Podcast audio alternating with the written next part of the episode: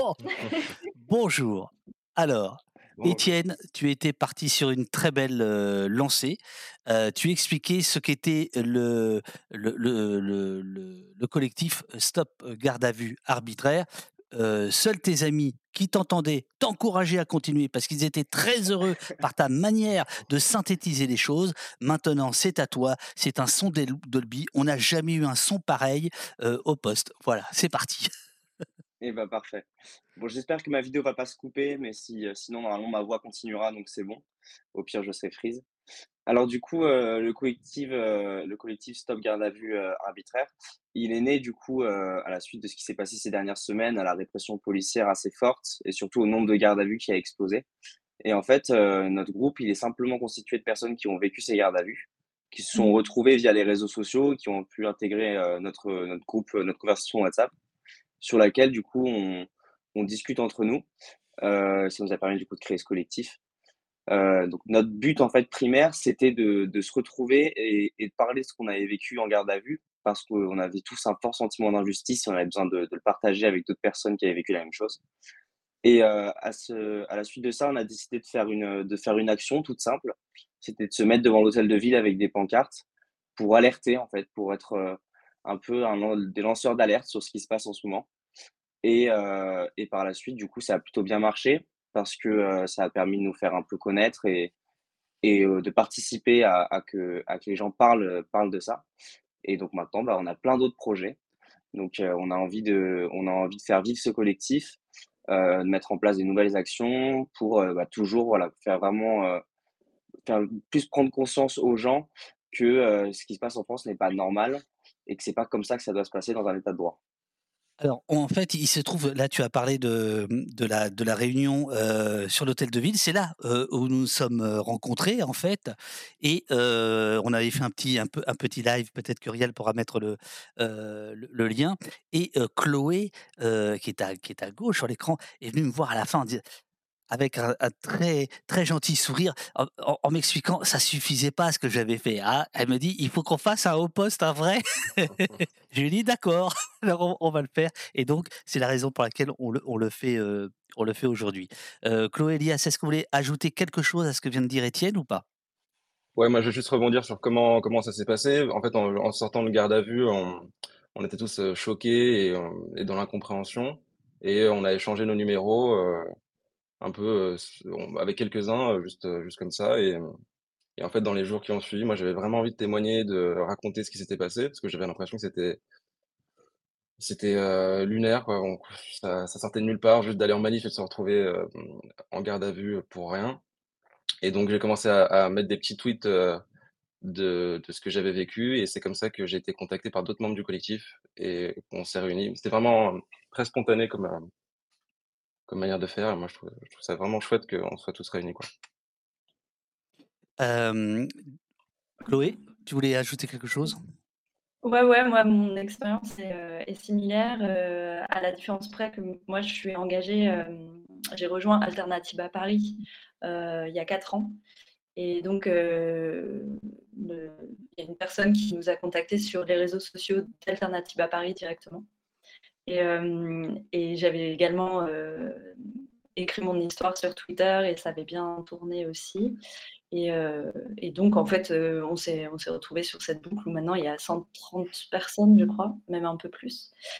Et donc, on, communique sur ce, sur ce, sur ce canal bah, toutes les informations importantes qu'on reçoit. Quoi. Que ce soit de la part des journalistes, que ce soit les initiatives qu'on veut prendre euh, par la suite. Euh, là, on a un projet d'assemblée générale pour justement euh, rendre ce collectif un petit peu plus, bah, en tout cas, se parler.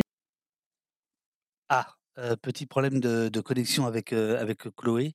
Elle, revient.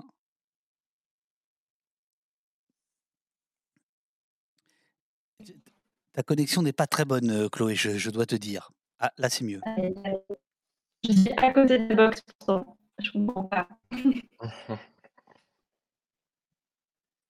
Euh, Elias, Étienne, si vous voulez euh, rebondir sur Oui. l'un et l'autre. Il y a quelque chose aussi qu'on voulait préciser. Pardon, vas-y, Elias. non, moi je voulais juste dire aussi que, en fait, les la plupart des gens qui ont été, arrêtés, qui sont dans ce groupe, c'est des gens assez jeunes, qui ont peu ou pas conscience de leurs droits. et donc cette boucle, elle sert aussi à discuter sur, les démarches juridiques, qu'on peut qu'on peut faire, pour, pour d'une part faire effacer ses empreintes, porter plainte etc. Alors, il y a déjà des questions dans le chat évidemment, comment, comment, rejoindre cette, boucle? Et moi j'ajouterais comment, vous vérifiez qu'il s'agit bien, de gens qui ont été, victimes de garde à vue, arbitraire ou abusive. D'ailleurs, vous nous expliquerez, si s'il y a une distinction à faire entre ces deux ces deux termes. Mais déjà, la boucle elle-même, comment comment on se retrouve dedans? Et ben, on se retrouve dedans, c'est plutôt, ben, plutôt du bouche à oreille. C'est plutôt euh, via des gens qui sont déjà dans le groupe, qui envoient un lien d'invitation à une personne qui les connaît ou qui les a contactés. Donc ça se fait plutôt en fait de personne à personne. Et euh, assez rarement euh, via les réseaux sociaux. moi, je sais que j'envoie assez rarement le lien d'invitation via les réseaux, mais je l'envoie quand, quand, quand quand ce que me dit la personne me paraît tangible et me paraît, me paraît véridique. Mais c'est vrai, voilà, pour l'instant, c'est plutôt par, de personne à personne, euh, des, des, gens qui se connaissent. C'est toujours, euh, le collectif est toujours un peu informel, donc les règles ne euh, sont pas forcément bien structurées. c'est vrai que c'est un risque. C'est la question. Alors, je, je, j'en profite, Elias, puisque tu as, tu as la parole. Euh, tu, tu, parlais de gens jeunes, ce n'est pas ton cas, tu as déjà 28 ans. non, mais je blague, hey, je blague. Euh, comment? Moins de 28 ans, peut-être, des jeunes. Il y a, non, il y a vraiment de tout, tout le monde. Euh, euh, quel jour c'était? C'était lundi? C'était le lundi. En fait, la réunion à l'hôtel de ville. C'est ça. Il y avait un, un, garçon de 14 ans qui était avec nous. Euh, il y a des, plein de gens qui ont 18, 20, 25. Principalement des jeunes gens, quoi. Alors, je, pense que ce serait bien que, si vous êtes d'accord et si, si vous n'êtes pas las de le de répéter, mais que chacun d'entre vous vous racontiez ce qui ce qui ce qu'il vous est arrivé. la, la, je crois que tous les trois, votre garde à vue, en fait, c'est le soir du, du passage en force par le 49.3 euh, de, de, la réforme. Hein, c'est bien ça. Alors, qui, qui veut commencer? Chloé, peut-être tu veux nous raconter, sauf si, bon, sauf si vous en avez marre. Hein. Non, non, il n'y a pas de souci. j'espère juste que ça va au niveau du son et de l'image, sinon n'hésitez pas à me prévenir. bon, en fait, ce qui s'est passé, c'est que donc c'était, le 16 mars. Il y a eu, donc, l'utilisation du 49.3, par Elisabeth Borne. Et là, ça coupe. Et là, ça coupe, mince. Oui.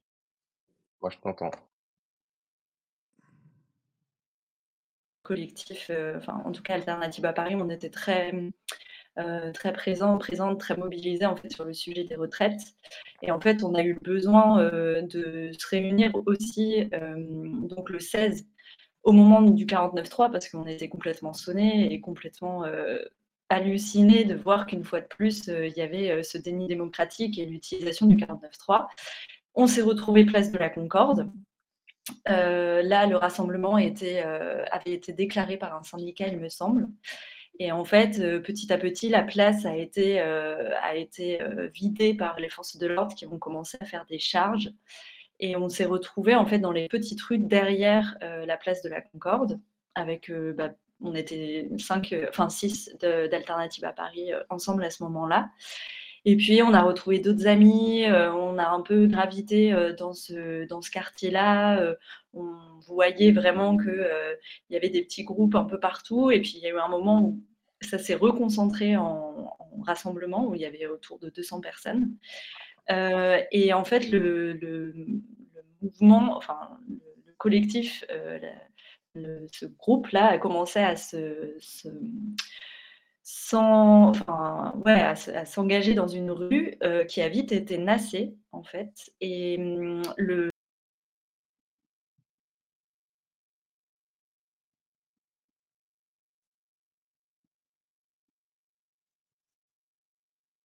les personnes. Euh, ah.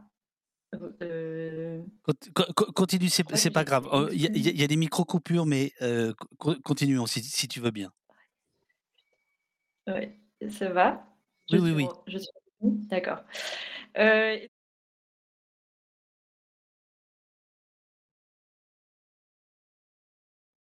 C'est OK?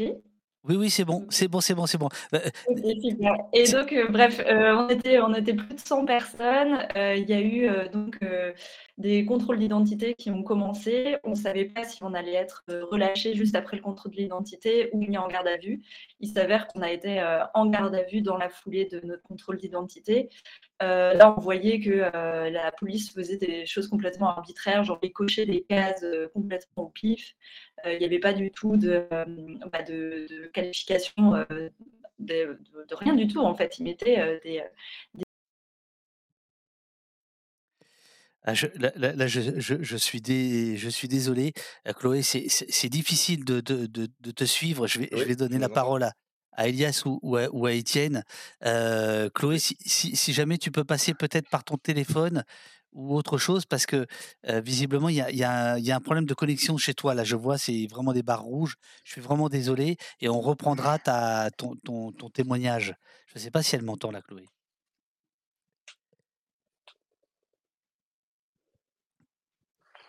Bah, je reprends la pa je peux raconter mon truc aussi si vous voulez. Vas-y, vas-y, oui, oui, je t'en prie, je t'en prie.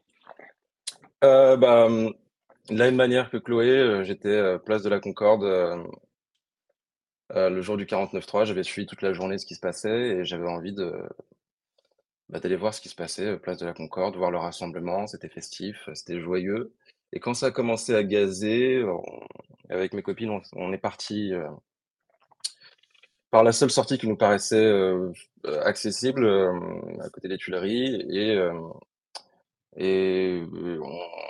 moi, je voulais juste, me diriger vers le métro, rentrer à Opéra, et en fait, sans faire en s vraiment, c'était j'ai pas fait du tout attention. On marche, on marche et on se retrouve place Vendôme et je me retourne et je vois des des braves M et heu, des grenades lacry enfin, ils lancent des grenades lacrymo qui tombent en étincelles, heu, sur moi et je commence à comprendre qu'il y a un problème s'ils me visent moi en particulier et donc on se retrouve place Vendôme avec une quarantaine de personnes, heu, une petite nasse, devant, derrière des des flics qui nous menacent avec leurs, heu, tonfas, hem et Pour heu pour pour préciser, la place Vendôme, c'est, peut-être la place la plus chic de Paris. oui et les les flics me disaient aussi: «La place la plus surveillée après l'Élysée», Parce qu'il y a le ministère de la justice. parce qu'il y a le ministère de la justice, il y a plein de caméras partout, et donc on se retrouve nassés dans un coin, par des braves Hem, à ce moment-là, il y a une vidéo de Loopsider qui est sortie avant-hier. On voit un journaliste, heu heu, j'ai plus son nom exactement, qui À filme Noir, l'interpellation. ouais. Anouar quelque chose, ouais, c'est ça et il filmait notre interpellation et je le vois, heu, se faire, embêter par, même, heu, violenter par un des flics et donc on se retrouve, assis par terre, à attendre. On sait pas exactement ce qui nous arrive. On est vraiment une bande hétéroclite, de de jeunes étudiants ou moins jeunes, heu Pour la plupart, c'est la première interpellation avec, heu, première relation avec la police, hem et comme tu disais Chloé, je demande à un des flics, «Qu'est-ce qui se passe?»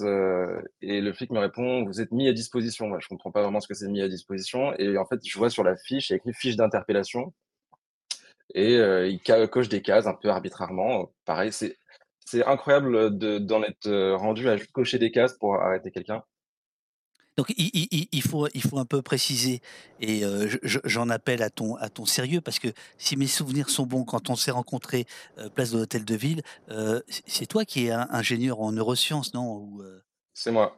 ouais, Je suis ingénieur et doctorant en neurosciences. oh voilà, doctorant en neurosciences, donc, un un gars sérieux. Donc, quand quand ils te disent, quand tu nous quand tu nous dis qu'il y a des fiches, heu, c'est quoi exactement? Tu tu as vu cette fiche? Les cases cochées par les policiers? Qu'est-ce qu'ils Ouais, t'ont tout à dit? fait. En fait, juste au moment où, où on où ils nous demandent de nous asseoir, ils nous prennent un par un et ils commencent à fouiller nos sacs, fouiller nos affaires, heu, hem et ils nous disent rien, en fait. C'est moi qui pose des questions, je lui demande: «Qu'est-ce qui se passe? Est-ce qu'on est en garde à vue? Est-ce qu'on est arrêté?»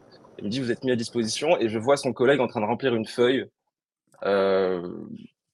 il y a aussi le contraste entre le, gars qui me menace avec un tonfa et puis cinq minutes après, il est en train de remplir un serfa pour, pour t'arrêter. Et donc, sur la feuille, c'est écrit fiche d'interpellation et il y a trois cases à cocher. je me souviens plus de la troisième, mais la première, c'est attroupement en vue de commettre des dégradations, dissimulation du visage et il coche les cases. Tac, tac. Et ensuite, ils nous mettent dans un fourgon avec 10 camarades et ils nous baladent jusque dans le 15e. C'est ça. Hein. Dans le 15e, c'est désorganisé. On, les flics savent plus où ils ont mis qui. Ils sont trompés dans les fiches. ils nous ils font l'appel 15 fois. Ils, savent ils, nous font attendre des heures, des heures, des heures, des heures. Donc c'est désagréable. Et en plus de ça, on essaye de.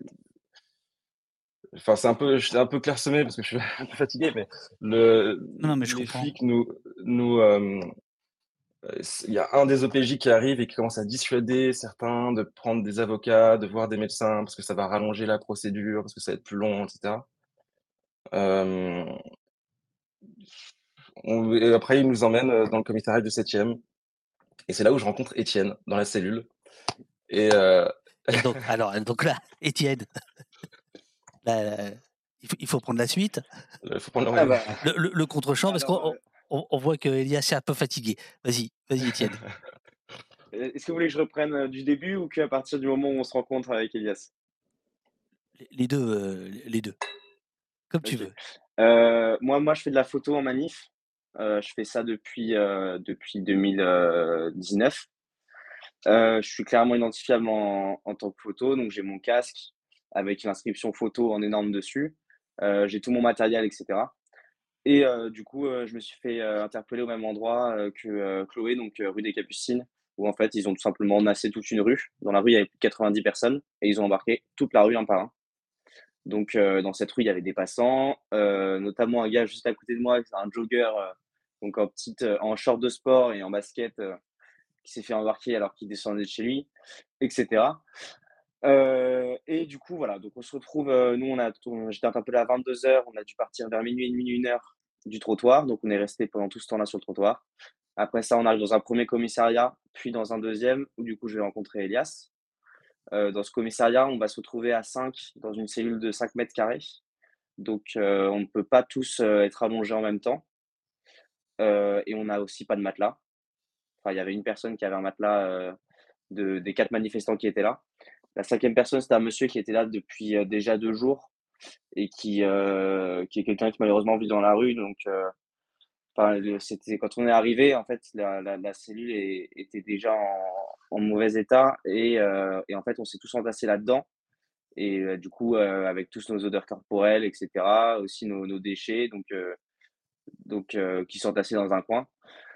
On a été fouillés aussi, donc fouille, donc on nous enlève toutes nos affaires, on nous enlève nos lacets, notre ceinture, on nous fait nous déshabiller, nous mettre en caleçon dans une, dans une petite pièce pour vérifier qu'on n'a rien sur nous, rien le caleçon, etc. Euh, et du coup, voilà, on se retrouve dans cette cellule. Euh, du coup, on y est resté. Euh, moi, je suis resté, je suis resté 21 heures en garde à vue. Elias, un peu plus, 23 heures, il me semble, puisqu'il est arrivé deux heures avant moi. Ouais, Le lendemain matin, on voit l'OPJ. Donc, euh, moi, je montre à l'OPJ euh, mes photos, je lui montre tout, euh, je montre mon matériel, il regarde mes photos, il commente mes photos. il me dit ah, bah, Toi, ça se voit, tu es innocent, je vais essayer de te faire sortir ce matin. Quand on va à l'imprimante pour, pour imprimer le, PV, il me dit même Tu sais quoi, tu devrais aller voir la préfecture de police pour, pour venir prendre en photo, nous, les, les collègues du, du 7e arrondissement, etc. Donc voilà, il était.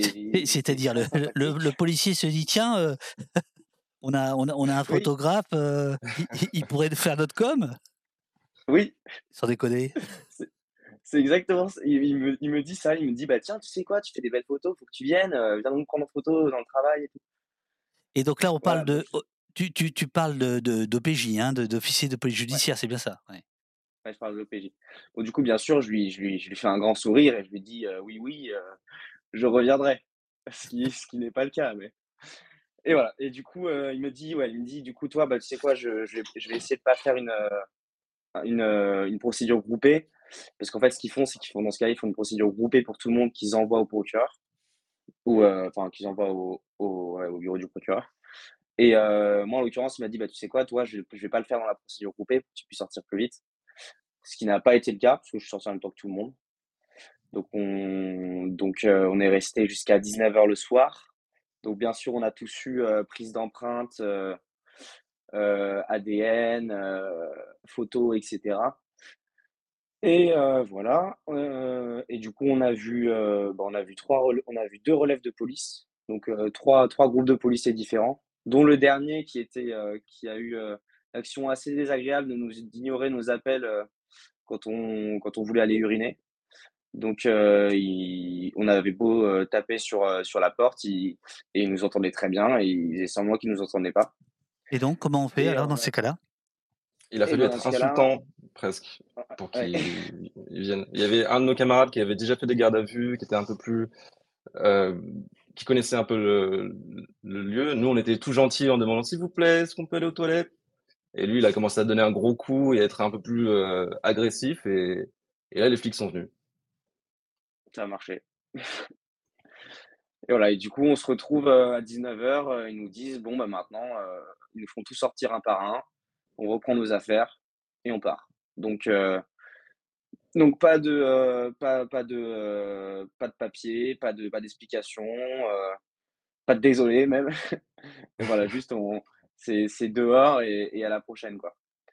Donc donc c'est quand même assez très particulier de se dire qu'en France, on peut, heu, alors qu'on est simplement dans la rue, je pense notamment à ce jogger, heu, ou même au garçon de café aussi qui s'était fait interpeller. Il y a aussi les les 2 mineurs autrichiens et cetera. En fait, heu, en France, on peut seulement être dans la rue et se retrouver en prison pour une pendant une vingtaine d'heures, dans des conditions, heu, déplorables, totalement déshumanisantes, alors qu'on n'a rien fait. Et du coup, c'est nous, c'est ça qu'on qu'on veut dénoncer. Est-ce que, heu, alors Chlo Chloé, heu, j'ai l'impression que ta connexion n'est pas meilleure. Je je je suis absolument désolé. Hem, ouais, tu vois là, ça ça ça décroche. Heu, tu tu tu tu est-ce que tu m'entends déjà? Si tu peux me faire un signe de tête pour me dire si tu m'entends? Ouais, non, là, ça marche pas. Est-ce que tu pourrais te reconnecter, mais sans activer la vidéo, juste le son? Je suis désolé, le temps de de le temps de ton témoignage. Ce ce serait Ouais, super. ouais, bien sûr. Si si tu peux faire ça, tu te reconnectes, tu sais, heu et tu n'actives pas la la la la caméra. Heu, peut-être que, heu, voilà, parce que ce qui compte avant tout, c'est évidemment ton ton témoignage. Pendant que, pendant que tu tu refais la la manipulation, Chloé, tous les 2, heu, vous avez été fouillés ou pas? Et dans quelles conditions? La fouille, elle s'est faite, en plusieurs fois. D'abord, on a fouillé toutes nos toutes nos affaires, tous nos sacs, et ensuite, hem, vers, deux heures du matin, heu, dans le commissariat du 7e, Et heu, dans une pièce, attenante à l'accueil, où on s'est retrouvés en en caleçon, pour, vérifier qu'on n'avait pas quelque chose sur nous donc donc la fouille, c'était ça. Alors c'est quand même désagréable, de se retrouver après une manif, on n'a rien fait, heu, 2:00 du matin dans le alors complètement fatigué, stressé, heu, se retrouver à poil, heu, quasiment, devant 2 flics qui te regardent, c'est Alors Ouais, c'était manifestem très, très mani manifestement, il y a y a y a Poudrien, dans le, dans le dans le chat qui semble être, un voisin de cellule, et ah, qui ah, en qui en vous écoutant, semble reconnaître un petit peu le les les lieux. Je sais pour avoir recueilli un témoignage un peu plus dur, d'une jeune fille, lors de votre première manifestation, sur le parvis de de l'hôtel de ville, où elle me disait qu'elle s'était retrouvée, quasi nue, photographiée piercing par piercing, tatouage par tatouage, avec des commentaires que l'on imagine, heu, par certains policiers, hein, heu, commentant, heu, la beauté ou non de tel ou tel, tatouage, de tel ou tel piercing. C'est-à-dire que là, on est dans quelque chose de d'extrêmement, dégradant. Est-ce que vous, dans votre collectif, vous avez, recueilli ce genre de d'autres témoignages du du du même genre? Est-ce qu'il y a des plaintes qui sont, déposées? Et ensuite on écoutera, Chloé, qui nous racontera ce qui lui est arrivé à elle. Alors nous, on a bah, eu de la chance, heu, parce que, hem, on s'est pas fait taper. Quelque part, on a une chance, on s'est pas fait taper, on n'a pas eu de, de trucs vraiment horribles. Alors, mais, en effet, euh, la fille dont, tu parles, c'est une amie à moi. Euh, elle, euh, elle est sortie sans, sans être auditionnée par un OPJ, elle n'a pas pu voir son avocat. Euh, et effectivement, euh, on l'a photographié, tous ses tatouages, euh, en faisant des commentaires dégradants. Elle s'est retrouvée toute seule dans la cellule pendant 16 heures. Donc en effet, et puis après, il y a, nous, nos, nos, cas, je pense qu'ils ont été un peu plus médiatisés parce qu'on était les premiers le 16 mars à, à s'être fait arrêter arbitrairement, mais en effet, il y a des qui ont été bah, je pense notamment à Suleiman, euh, euh, qui, qui, a subi euh, des insultes racistes. Salomé aussi qui s'est fait, qui fait frapper. Mais en fait, on est presque des privilégiés parce que, à part les conditions de détention horribles et le fait de s'être fait arrêter arbitrairement, bah, on, on c'est terrible à dire, mais on s'est pas fait frapper, quoi. On n'a pas été tapé, donc on peut s'estimer presque heureux en France de pas se faire taper, de pas être humilié après, après une interpellation. Alors justement, à propos d'humiliation, de, c'est le terme euh, euh, plutôt que dégradant. Le, le, chat me reprend à raison. Euh, j'aurais dû, euh, des, des photos de, euh, et des commentaires qui les accompagnaient. Euh, voilà, c'était euh, la dame au tatouage, c'était sexualisant en plus d'être humiliant, nous dit Manco. Enfin, né, néanmoins, néanmoins, il y a la question de, de la privation de, de, liberté. Mais là, puisque Elias, tu viens de, de dire finalement on a, on a eu de la chance, certains dans le, dans le chat, comme Jazzer, parlent de privilèges blancs, d'autres disent tout à fait d'accord avec ça. En fait, quand on, moi, je, euh, je viens de banlieue, je, je, connais le rapport de, de la police avec euh, les jeunes en banlieue, et quand on s'est retrouvé au commissariat, euh, je me suis bien rendu compte très vite que on était tous des petits blancs, et donc le traitement semblait vraiment différent. Par exemple, le, le monsieur qui était avec nous, le sans-abri, à un moment, vers 3 heures du matin, il tape à la porte pour avoir de l'eau et il y a juste un flic qui arrive qui lui dit euh, je suis pas ta pute et il repart. Donc et là je me suis dit effectivement on n'est pas traité de la même manière euh, donc il y, y, a en effet un privilège. Étienne?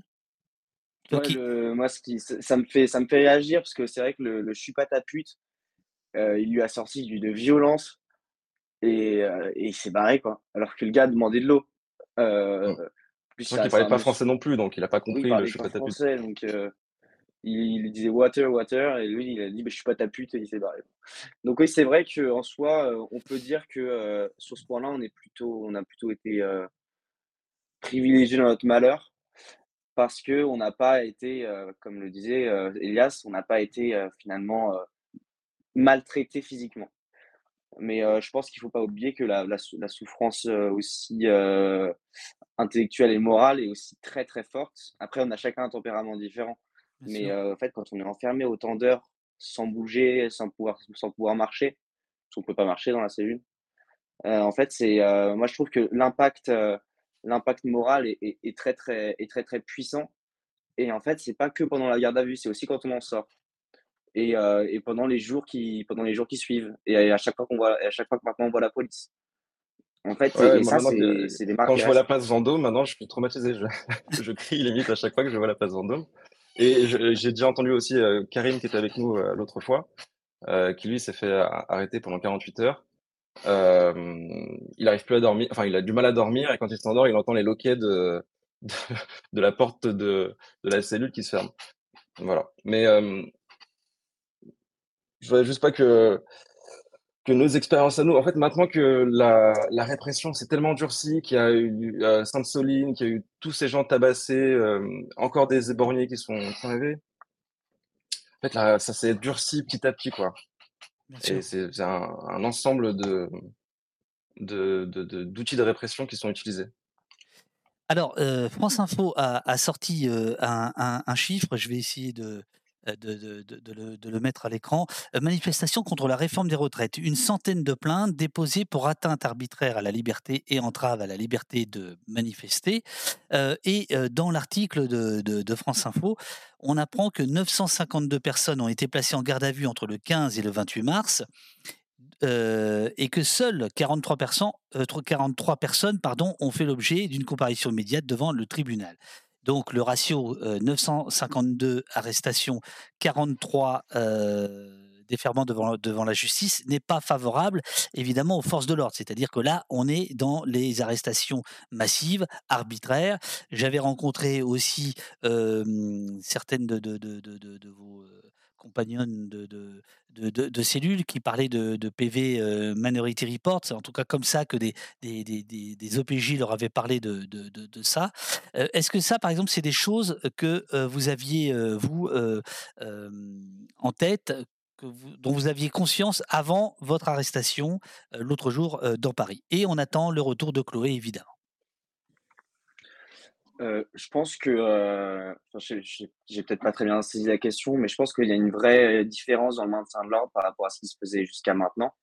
Jusqu'à maintenant, euh, sauf quelques exceptions, quelques manifestations, quelques mouvements, ce qui se passait surtout, c'était qu'en fait, les, la police faisait des interpellations, soit en fouillant des gens et en trouvant des, choses illégales dans leur site, soit en les interpellant directement dans un cortège au de, au moment de dégradation ou, euh, ou par la suite en les ayant identifiés. Alors que maintenant, ce qui se passe, c'est que euh, les policiers euh, arrêtent, font des nasses et interpellent tout le monde dedans, en sachant très bien que c'est pas là qu'ils vont trouver les éléments radicaux. Parce que notamment, moi, ce que j'ai vécu des Capucines, les éléments radicaux, ils étaient passés à peine par cette rue et ils étaient partis depuis longtemps. Mais les policiers sont rabattus sur les, quelques-uns qui arrivaient derrière et qui étaient beaucoup moins, qui, qui marchaient. Donc en fait, beaucoup plus facile aussi à interpeller. Donc effectivement, il y a, un changement dans la, politique de maintien de l'ordre et euh, qui, a un seul objectif qui, est clair, hein, c'est euh, deux objectifs, mais dont un principal qui, est de faire peur. Parce que euh, quand on voit au soir du, du 49-3 des centaines d'interpellations et que ça arrive à ce moment-là, et ben on se dit clairement que le, préfet de police et le ministère de l'Intérieur veulent faire passer un message aux gens, c'est que bah, vous pouvez venir, euh, ne, venez pas euh, aux, autres, aux manifestations qui vont suivre parce que vous risquez de vous faire interpeller. Quoi. Et en même temps, on a, des, on a ces images de NAS qui sortent, donc on comprend totalement, comprend totalement qu'ils veulent faire ça en fait pour intimider les gens et pour les, pour les dissuader de revenir en manifestation. Question de, de Théo que je, que je salue dans le, dans le, dans le chat. Il, il, il demande est-ce qu'il y a eu comme pendant les Gilets jaunes, beaucoup d'arrestations préventives ou, si, ou s'agit-il surtout d'intimidation? Alors, euh, effectivement, pendant les Gilets jaunes, il y avait notamment eu à Paris une circulaire du, du, parquet qui permettait euh, finalement d'arrêter, en tout cas de contrôler pendant au moins quatre heures euh, un certain nombre de, de, de, de, manifestants. Et ça, veut dire, ça voulait dire quoi? Ça voulait dire faire en sorte qu'ils ne puissent pas manifester. Mais d'une certaine manière, ce qui vous arrive, alors vous, vous parlez de, de garde à vue arbitraire, c'est aussi de l'intimidation. C'est aussi de l'intimidation. C'est-à-dire que dans les deux cas, il s'agit d'abord d'un fourvoiement total de, de, la loi, mais dans les deux cas, c'est quand même un objet d'intimidation. Alors sur vous deux, ça porte pas. J'espère que Chloé va pouvoir revenir. Est-ce que vous m'entendez? Oui, ah, ah oui. On, on, t'entend, on t'entend Chloé. Est-ce que, est-ce que tout le monde entend Chloé là ou pas? Je, suis revenue sans, ma caméra, je suis vraiment désolée. Euh, j'ai une copine euh, au fin fond de la campagne et il n'y a pas un très bon internet. Ah, tu vois, c'est ça, c'est la faute de la copine. Bon, est-ce que, est que vous entendez euh, Chloé, les amis? Est-ce que vous entendez Chloé? Oui, vous entendez Chloé. Alors, très bien, oui, quelle idée, voilà, super. donc, les deux gars sont à l'écran. Bah, voilà, alors là, là, on est vraiment dans un cliché total. Hein. Il n'y a que les gars à l'écran et la fille. Est-ce que je peux parler? Bon, je suis désolé, c'est un problème technique. C'est un problème technique. on, reviendra à la question. On, t'écoute, Chloé. Est-ce que tu peux nous raconter ce qui, ce qui t'est arrivé, toi? Et ensuite, on reprendra la, conversation. Ouais, ouais. Alors, en fait, j'ai vécu des, gardes à vue assez similaires à celles des garçons, mais à quelques détails près. déjà, il y a une anecdote qui est marrante, c'est que visiblement la police a fait les fonds de tiroir parce que déjà nous on était dans un bus qui avait des cellules individuelles, c'est-à-dire qu'on rentrait dans le bus et on était enfermés dans des toutes petites cages de à peine un mètre carré et c'était fermé à double tour, on entendait les verrous et tout, donc déjà le côté assez hallucinant et impressionnant du bus, quoi. Ensuite, visiblement, il n'y avait plus de place en commissariat parce qu'on a été emmenés dans un CRA, donc un centre de rétention administrative qui n'est pas du tout prévu, pour ça de base. donc on était, 6 copines, on a dormi dans une cellule. Là, ça allait, les conditions étaient OK. dès le lendemain, on a été transférés dans un commissariat à côté de Châtelet.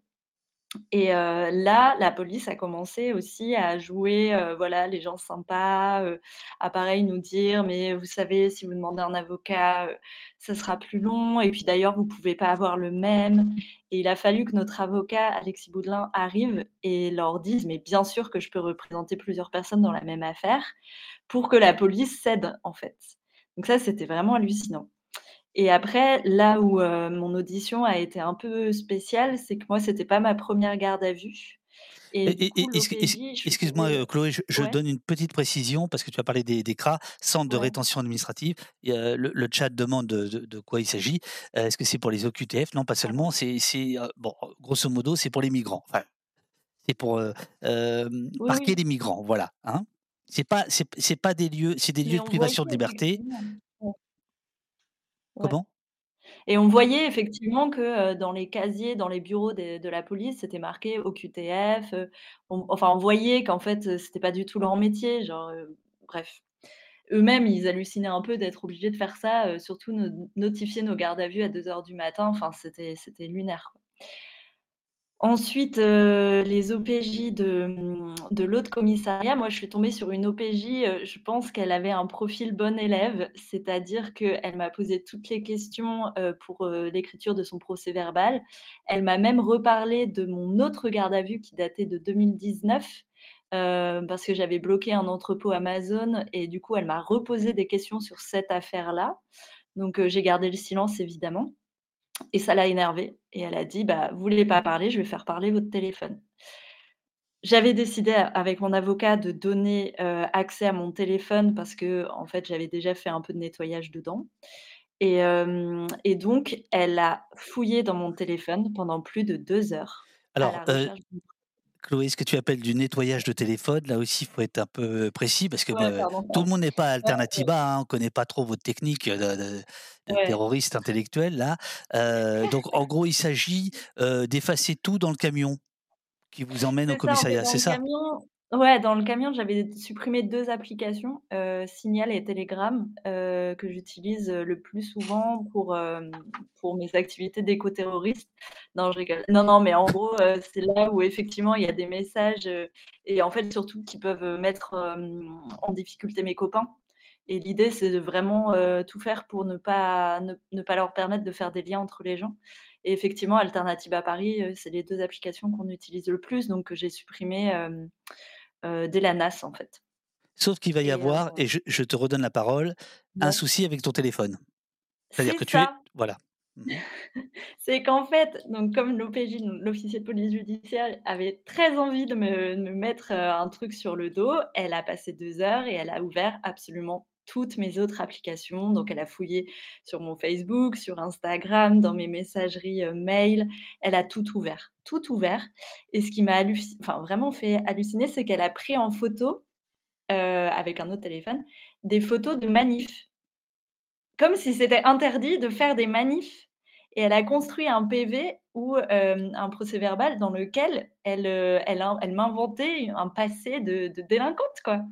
Et là où elle a vraiment brillé, c'est que dans mes vidéos, il y avait une vidéo où on entendait le slogan, «À bas l'État, les flics et les fachos» et en fait, elle a décidé que c'était ma voix, alors qu'en fait, c'était pas pas spécifiquement ma voix, mais bref et elle l'a mise à fond et ça a rameuté tous ses collègues et ils m'ont tous pourri, mais en mode: «Vous voulez notre mort, c'est ça? Mais qu'est-ce qu'on va dire à nos enfants?» enfin, ils étaient dans un état incroyable, de colère et ils ont mis mon téléphone sous scellé et je n'ai toujours pas récupéré mon téléphone parce que, il a été mis du coup, sous scellé et moi j'ai été déférée. Donc ça, c'est une autre différence avec, les garçons. C'est que suite à mes presque 24 heures de garde à vue, j'ai été envoyée au tribunal. Donc là, ça devient aussi, une autre histoire quoi, genre on est menotté euh, menotté dans une voiture avec un mec qui se prend pour l'as du volant, euh, qui fait des dérapages presque, qui, euh, met les gyrophares, qui, double tout le monde et qui est trop fier de faire le fou dans Paris, quoi Et après au tribunal, bah, on est dans les sous-sols, équipé heu des derniers modèles ou des Ouais, en 5008 fait, ou je sais pas comment ça rigolais un s'appelle? petit peu avec eux, je leur disais: «Ah, elles sont pas mal vos menottes, elles font moins mal au au poignet que les autres». Je faisais des blagues. Mais en fait, j'ai été un peu impertinente et un peu insolente avec la police et du coup, ils ont ils ont profité aussi pour, heu, me charger, quoi. Et je pensais sortir le jour même, mais en fait, j'ai dû redormir dans une cellule, heu, au tribunal de Paris et c'était vraiment dur.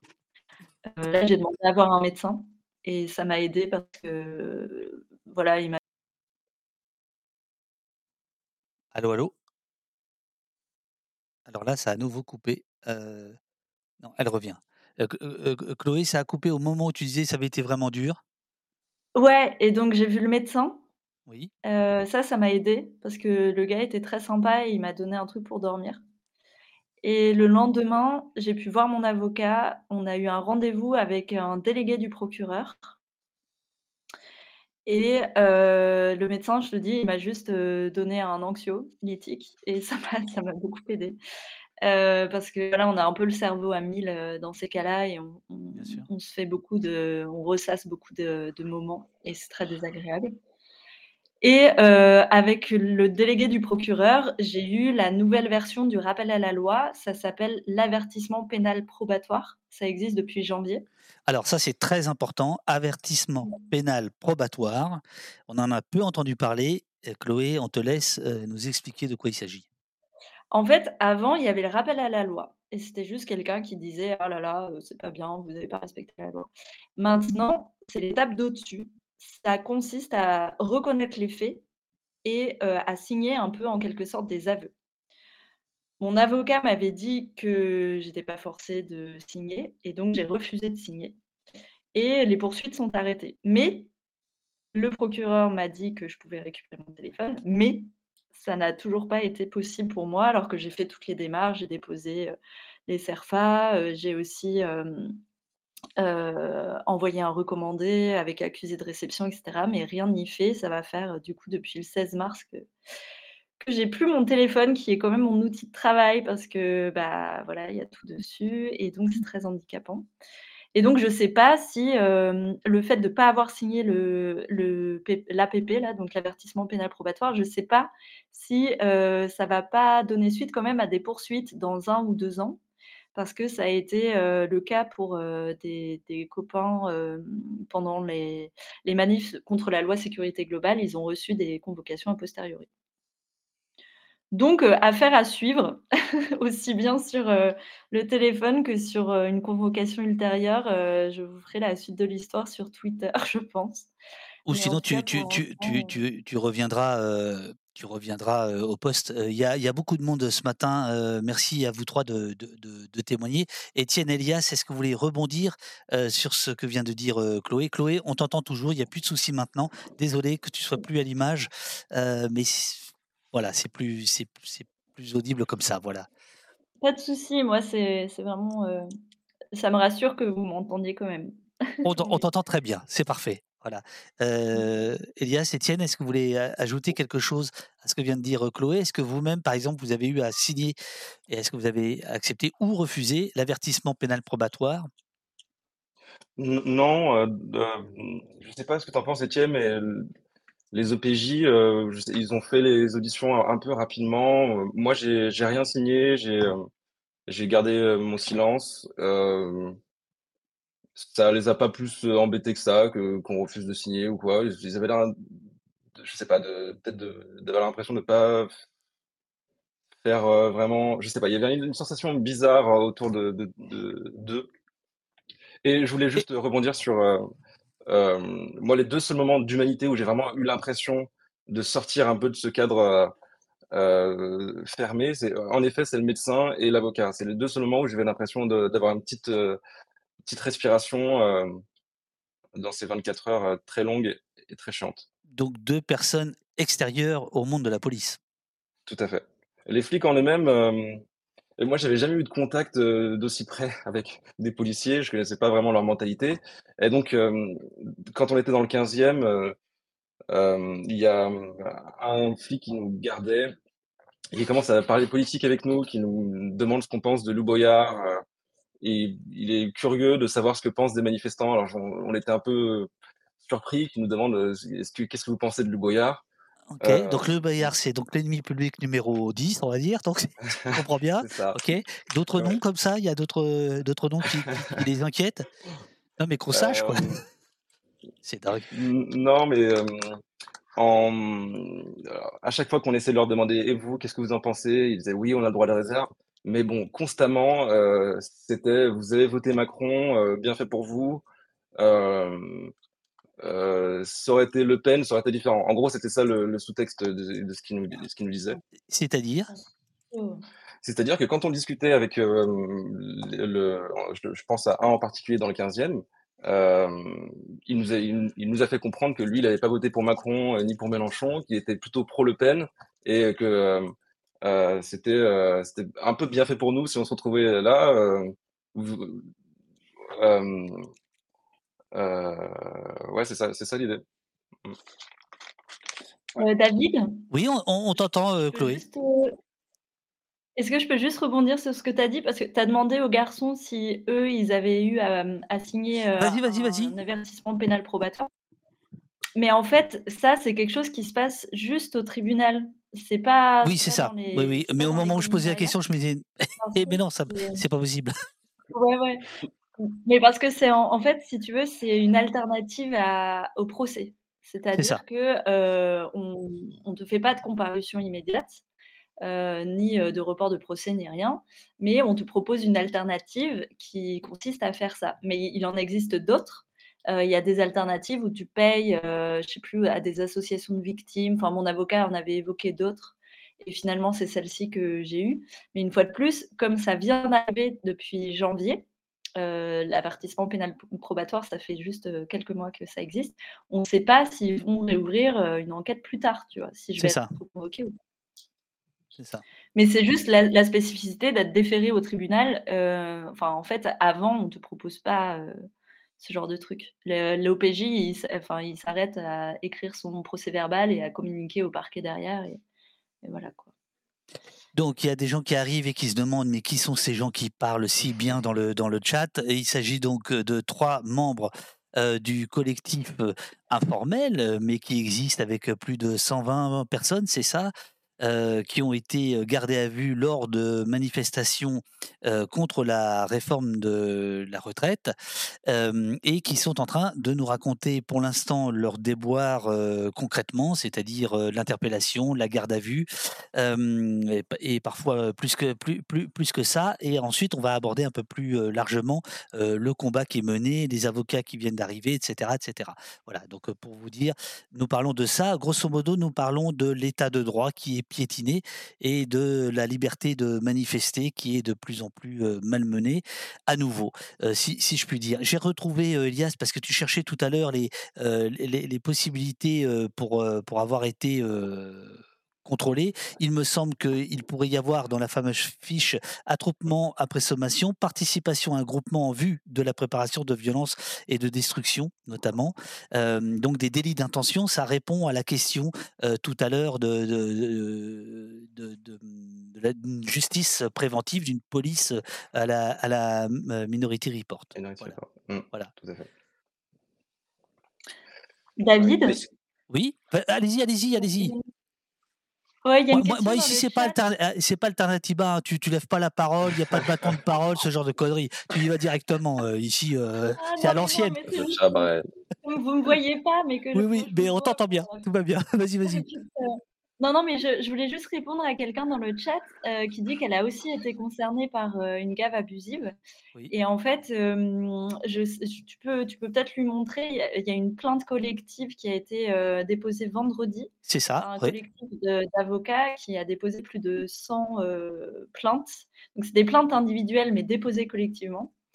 Heu, voilà, c'est ça et en fait, heu, cette personne, si elle souhaite, heu, aussi, que sa plainte soit déposée, il faut qu'elle se rapproche de ce collectif d'avocats. Voilà. Voilà, c'était juste pour répondre, Elle peut heu elle et peut en se fait, elle heu peut aussi passer par votre compte Twitter, sur lequel dans le profil, il y a, l'adresse email, pour non, mais pour vous contacter, non? ah, pour nous contacter, oui, avec sûr. Mais du coup, si c'est pour directement la plainte, les avocats préfèrent qu'on passe directement par eux. Pour eux, c'est plus simple à gérer. Voilà. Alors, il y a, des questions sur, le choix des mots, les choix des termes et on sait qu'aujourd'hui, notamment avec la magnifique interview de Gérald Darmanin, que le choix des mots est quand même extrêmement important. Celle dans le JDD, où il, où il parle de terrorisme intellectuel. Certains d'entre vous parlent de garde à vue arbi arbitraire, d'autres de garde à vue abusive. Est-ce qu'il y a un distinguo à faire? Est-ce qu'il est juridique? Est-ce qu'il est moral? Est-ce qu'il est politique? Bonne question. Euh, Euh, Ah, on n'est pas chez les cons ici, hein. Alors, euh, en fait, je pense que euh, ça vient juste de, de base, c'était c'était au garde à vue arbitraire, mais certains se sont mis à dire abusive parce que c'était plus, euh, parce que ça sonnait mieux peut-être. Et du coup, en fait, on utilise les deux mots, mais finalement, on, on, est, on les utilise pas pour, pour des différences euh, de termes euh, législatifs, etc. C'est juste parce que Ouais, voilà, ouais, c'est les, deux mots qu'on utilise pour notre collectif. Il n'y a pas vraiment de raison euh, particulière. Euh, voilà. Moi, je préfère utiliser le, ouais. le terme abusif parce que je trouve que le terme abusif, euh, il, il rassemble plus, euh, plus tout le monde en fait. Alors En fait, qu'arbitraire, il y c'est a vrai que il y a une différence de, en en termes de chronologie.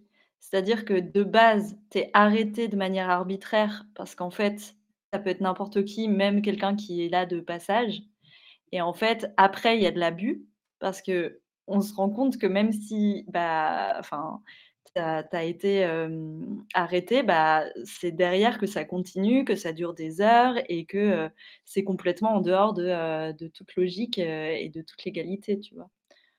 Mais je trouve que les 2 les 2 heu, termes, heu, sont, heu, sont justes et et que et que ça représente enfin, ça veut bien dire ce que ça veut dire. Enfin bon, j'ai pas de de d'autres nuances à apporter, je pense. Moi, juste un petit point à rajouter, c'est euh, arbitraire, on a l'impression que ça sort de nulle part, euh, que c'est euh, gratuit, alors que en, réalité, euh, c'est une démarche de répression. Donc mo- moi, je préfère aussi abusif, parce que arbitraire, on aurait l'impression que c'est ça sort de nulle part, alors qu'en réalité, c'est une garde à vue euh, qui sert, qui a un but politique, qui qui est qui est et empêcher les gens de retourner en manifestation et de- Mmh. d'avoir des, belles images. euh, d'écrire 300 interpellations euh, le 16 mars, alors que voilà, il y avait parmi ces 300 deux touristes, plein de touristes, plein de gens qui avaient rien à faire là-dedans. Parce que la la la question est, par exemple, posée à plusieurs reprises par, heu, je Tocurve, heu, parler de garde à vue abusive, arbitraire, ne justifie ne justifie-t-il pas des gardes à vue touchant des populations plus ciblées par la police, notamment dans les banlieues, ou des militants plus radicaux? Et la répression des groupes plus radicaux, heu, est-elle non abusive? On on voit on voit bien qu'il y a une petite tension, hein, heu, il faut faut pas se le se le cacher. Heu, on vous a parlé tout à l'heure de privilèges blancs et cetera. Hem, qu'est-ce que vous répondez à à à à ce à cette question? yes. Ouais, euh, je suis d'accord avec tout, tout, tout ça. Il y a, nous, on s- ce qui est étonnant en fait, c'est que on a eu très vite euh, euh, la possibilité de s'exprimer dans les médias et il y a eu un écho assez fort tout de suite. Oui. Euh, notamment parce qu'ils ont arrêté les mauvaises personnes. Dans la cellule, il y avait euh, la fille euh, d'un procureur et d'une juge qui connaissaient plein de journalistes. Et donc, en sortant, elle a contacté plein de journalistes. En effet, en banlieue, si on se fait ma- matraquer, bah, si on ne connaît pas de journalistes, on on peut pas faire autant de bruit. Donc, en effet, il y a, y a un, un truc, comment dire, de, de classe sociale qui joue aussi dans, dans, dans le fait qu'on ait de la visibilité, qu'on qu'on puisse témoigner. Mais tant mieux, au- autant qu'on utilise cette plateforme pour, euh, bah, pour montrer que, en effet, nos gardes à vue, elles ont été abusives et arbitraires. Euh, moi, après, je m'exprime euh, là, c'est mon point de vue. On n'en a pas encore discuté ensemble, mais en effet, c'est pas pas uniquement ces gardes à vue-là dans ce contexte-là qui sont, qui sont pas légitimes, quoi. En fait, selon moi, c'est aussi une une stratégie plus large parce qu'il y a la réforme des retraites, il y a le 49.3, mais il y a aussi eu Sainte-Soline et tout ça, ça fait système, en fait et on sûr. voit bien que c'est, heu, quelque chose de plus global, heu, de, heu, s'en prendre aux mouvements sociaux au sens large, qu'ils soient, écologistes ou, de gauche, quoi Et ça, c'est très inquiétant parce que bah, que c'est un tournant autoritaire et c'est un tournant vers, heu, un État plus policier qu'un État de droit, quoi. Et donc c'est très, très inquiétant quand on voit que, voilà, on préfère, envoyer, je sais plus c'était quoi, c'était, 1 grenade par, par seconde pour protéger un trou. Enfin bon et et et on voit qu'en fait, c'est à la fois complètement abusif parce qu'on on va à l'encontre des des droits des droits humains, quoi. Non, mais la la question, heu, Chloé, je pense qui était qui était soulevée, heu, c'est la question, heu, comme comme régulièrement quand il est question de de de maintien de l'ordre, heu, dit dit social, c'est-à-dire sur, les manifestations, c'est de dire: «Oui, mais ce qui se passe en banlieue, vous n'en parlez pas» ou ça c'est dans l'indifférence la la la plus totale. Alors moi, je trouve ça dur que ce soit sur vous que ça tombe, ce genre de critiques, mais il faut l'entendre. Enfin, je je je veux dire, il y a y quelque chose de de toute façon, on est là pour témoigner et pour, donner une plateforme à tous ces gens qui se sont fait arrêter arbitrairement. Heu, que ce soit, heu, je je vais pas m'avancer, mais en effet, c'est une plateforme qu'on a, donc on peut prendre toutes les critiques en effet sur les banlieues et sur le la police dans les banlieues et je suis d'accord, moi j'ai grandi en banlieue et si j'ai peur des flics, ça vient de parce que je sais je sais ce qui se passe et je sais comment on traite, heu, comment la BAC, agit, en banlieue. Mais après, Après que ça touche d'autres publics, c'est cool. Tout à fait. Moi, je je tiens juste à à soulever aussi que, tu sais, heu, jeudi devant l'hôtel de ville, il y a eu un grand rassemblement contre les violences policières et en soutien à au soulèvement de la terre et à ce qui s'est passé à Sainte-Soline. Dans presque toutes les prises de parole et notamment celle d'Alternative à Paris, heu, a été, relevée, la thématique des quartiers populaires. En fait, nous, on a on a travaillé notamment, en 2019, heu, avec le comité pour Adama. On est conscient et consciente que, en fait, ces violences, elles s'inscrivent dans une stratégie, mais c'est pas nouveau, en fait.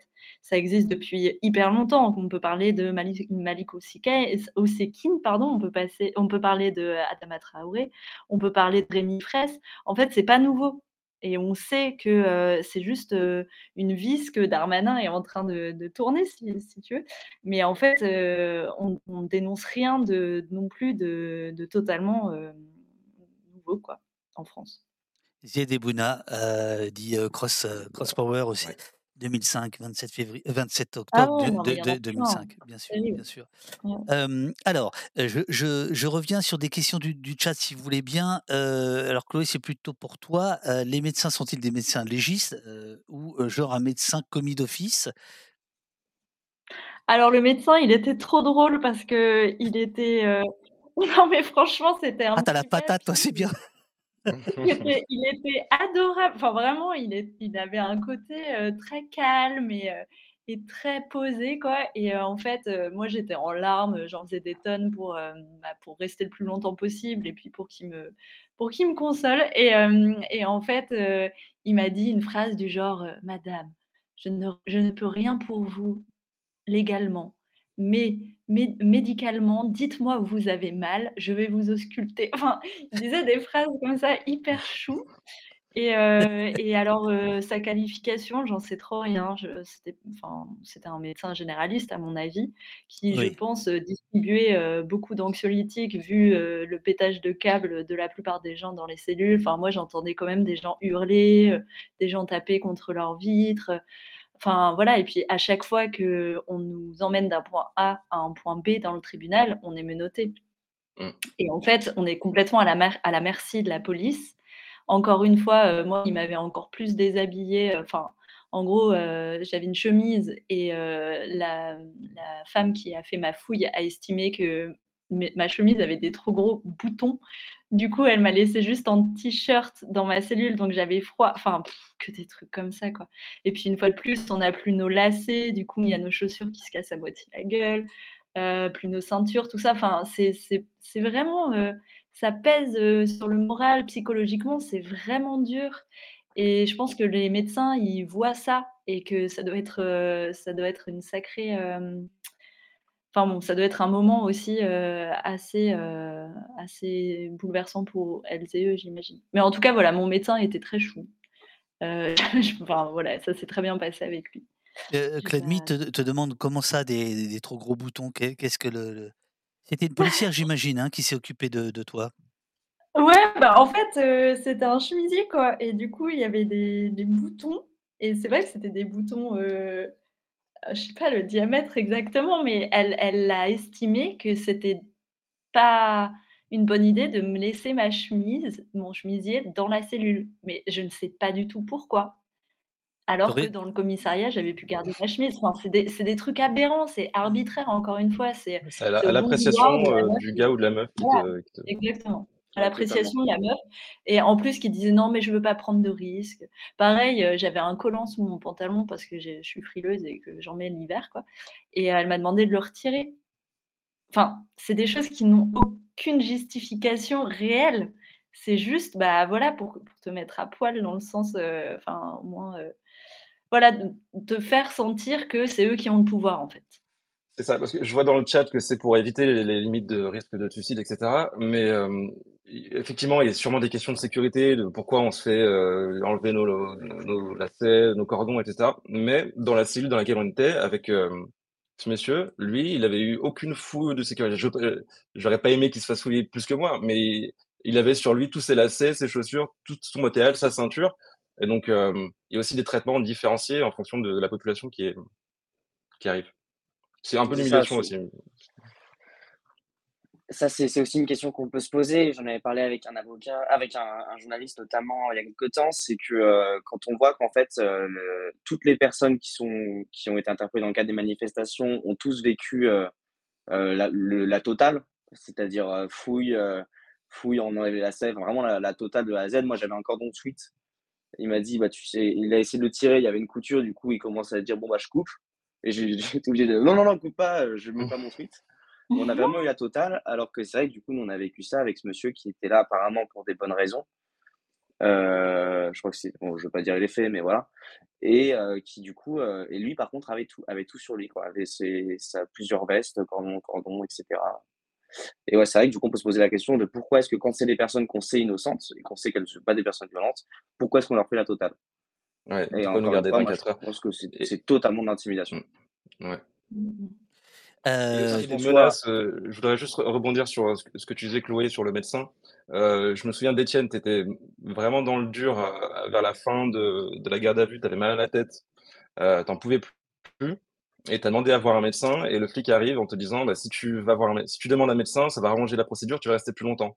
Donc et le pauvre Étienne, il était là, il avait mal à la tête, il en pouvait plus et en plus on lui dit, «Bah, va te faire voir, je m'en fous, heu».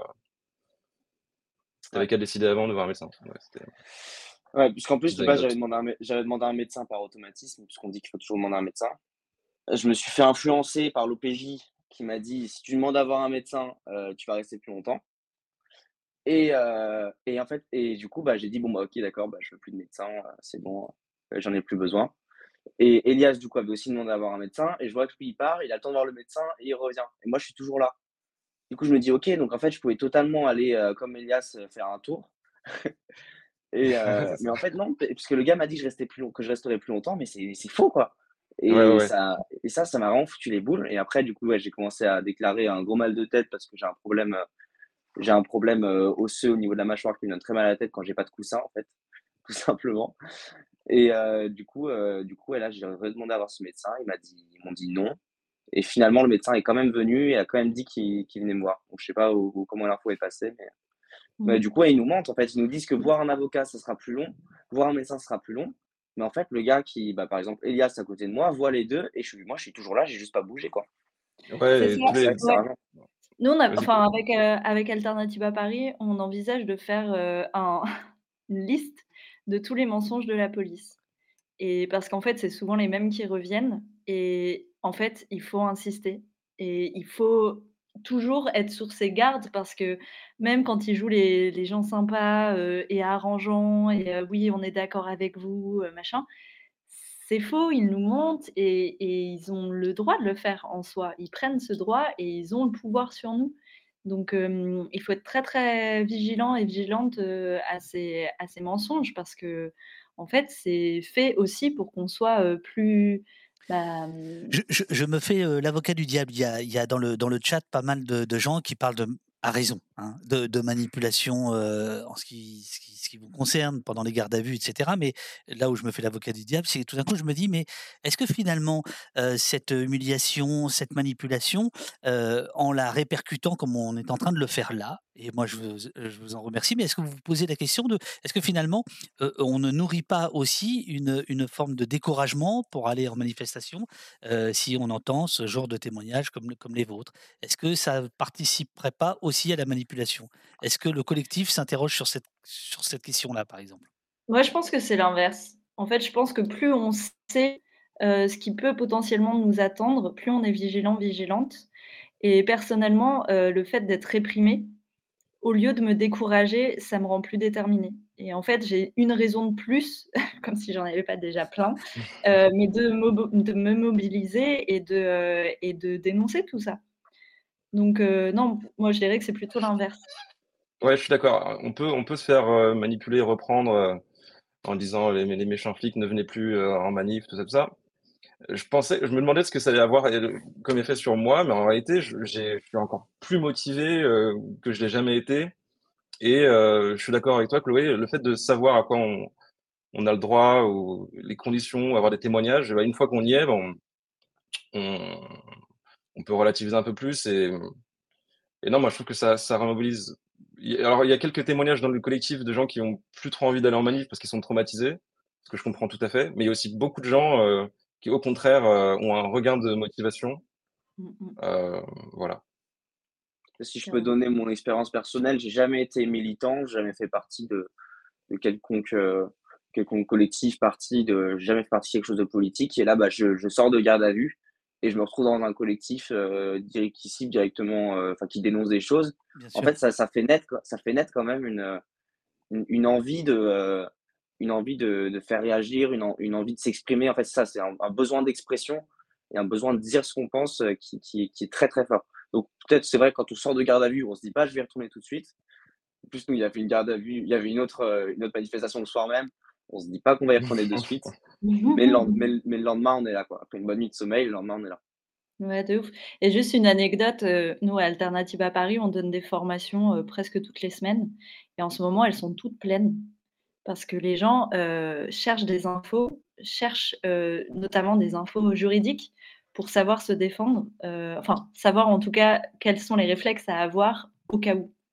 Et je trouve que c'est un bon indicateur aussi, c'est que nous, on recrute. Euh, Il y a beaucoup de gens qui s'inscrivent euh, à notre formulaire d'accueil pour, euh, bah, pour rejoindre le mouvement. Beaucoup de personnes, nos, réseaux sociaux ont explosé. Je pense qu'il y a au contraire une, mobilisation d'une partie de la population qui n'était presque pas forcément mobilisée sur les retraites, qui nous rejoignent maintenant. Donc tu vois, c'est plutôt l'inverse, je pense. Je pense aussi, mais ma question m'a permis de, enfin, vous a permis de, de, de donner votre, votre réponse. Euh, Il y a une question dans le, dans le chat, par exemple, euh, euh, Vernaïf qui nous dit prendre exemple sur Emma Fourreau, euh, des jeunes LFI, direct en manif le soir de la sortie. Euh, Emma, je l'ai croisée en même temps que vous sur le parvis de, de, de l'hôtel de ville l'autre l'autre jour. Et donc, effectivement, elle a, elle a annoncé, euh, et certains l'avaient déjà reconnu, qu'elle était euh, euh, membre des, des jeunes LFI. Euh, ce qui fait dire à certains que euh, votre affaire euh, de collectif est un petit peu cornaquée. Alors ça il faut qu'on en parle. Ah ouais. Justement, non, pour nous, c'est c'est important de, de bien le dire et de bien le souligner, c'est qu'on on ne, fait, on ne se rattache pas à un parti politique. On ne se rattache pas à une ligne directive comme ça. On est euh, autonome, on, est un, on, bosse pour nous, c'est-à-dire on, fait on, est là pour les gens qui sont allés en garde à vue, pour les gens qui ont été victimes des répressions policières. On n'est pas là pour un parti. Et euh, ouais, vraiment, euh, c'est vrai qu'il faut qu'on soit plus attentif effectivement là-dessus. C'est, on veut pas être, on veut pas être avalé, englouti par un, par un parti ou, quoi que ce soit. Donc non, effectivement, on pas, on n'est pas LFI. On est de tout. On est, euh, on est un collectif euh, d'humains qui sont de tous les bords et qui sont de toutes les professions et de tous les âges. Et, et on ne fait pas partie d'un parti. Euh, et aussi, euh, ça me fait penser à, à dimanche quand on était à- sur le parvis de l'hôtel de ville et, et qu'on a manifesté euh, pour s'exprimer et qu'on a été récupéré par BFM. euh, en titrant ils sont contre la Bravem. effectivement, on est contre la Bravem, mais c'était pas la raison de la manif. C'était pas la raison de la manif. On n'était pas là pour ça. Et euh, donc il y a aussi ce risque-là que euh, notre message euh, dans les médias peut-être utilisé pour faire peur. Je sais pas.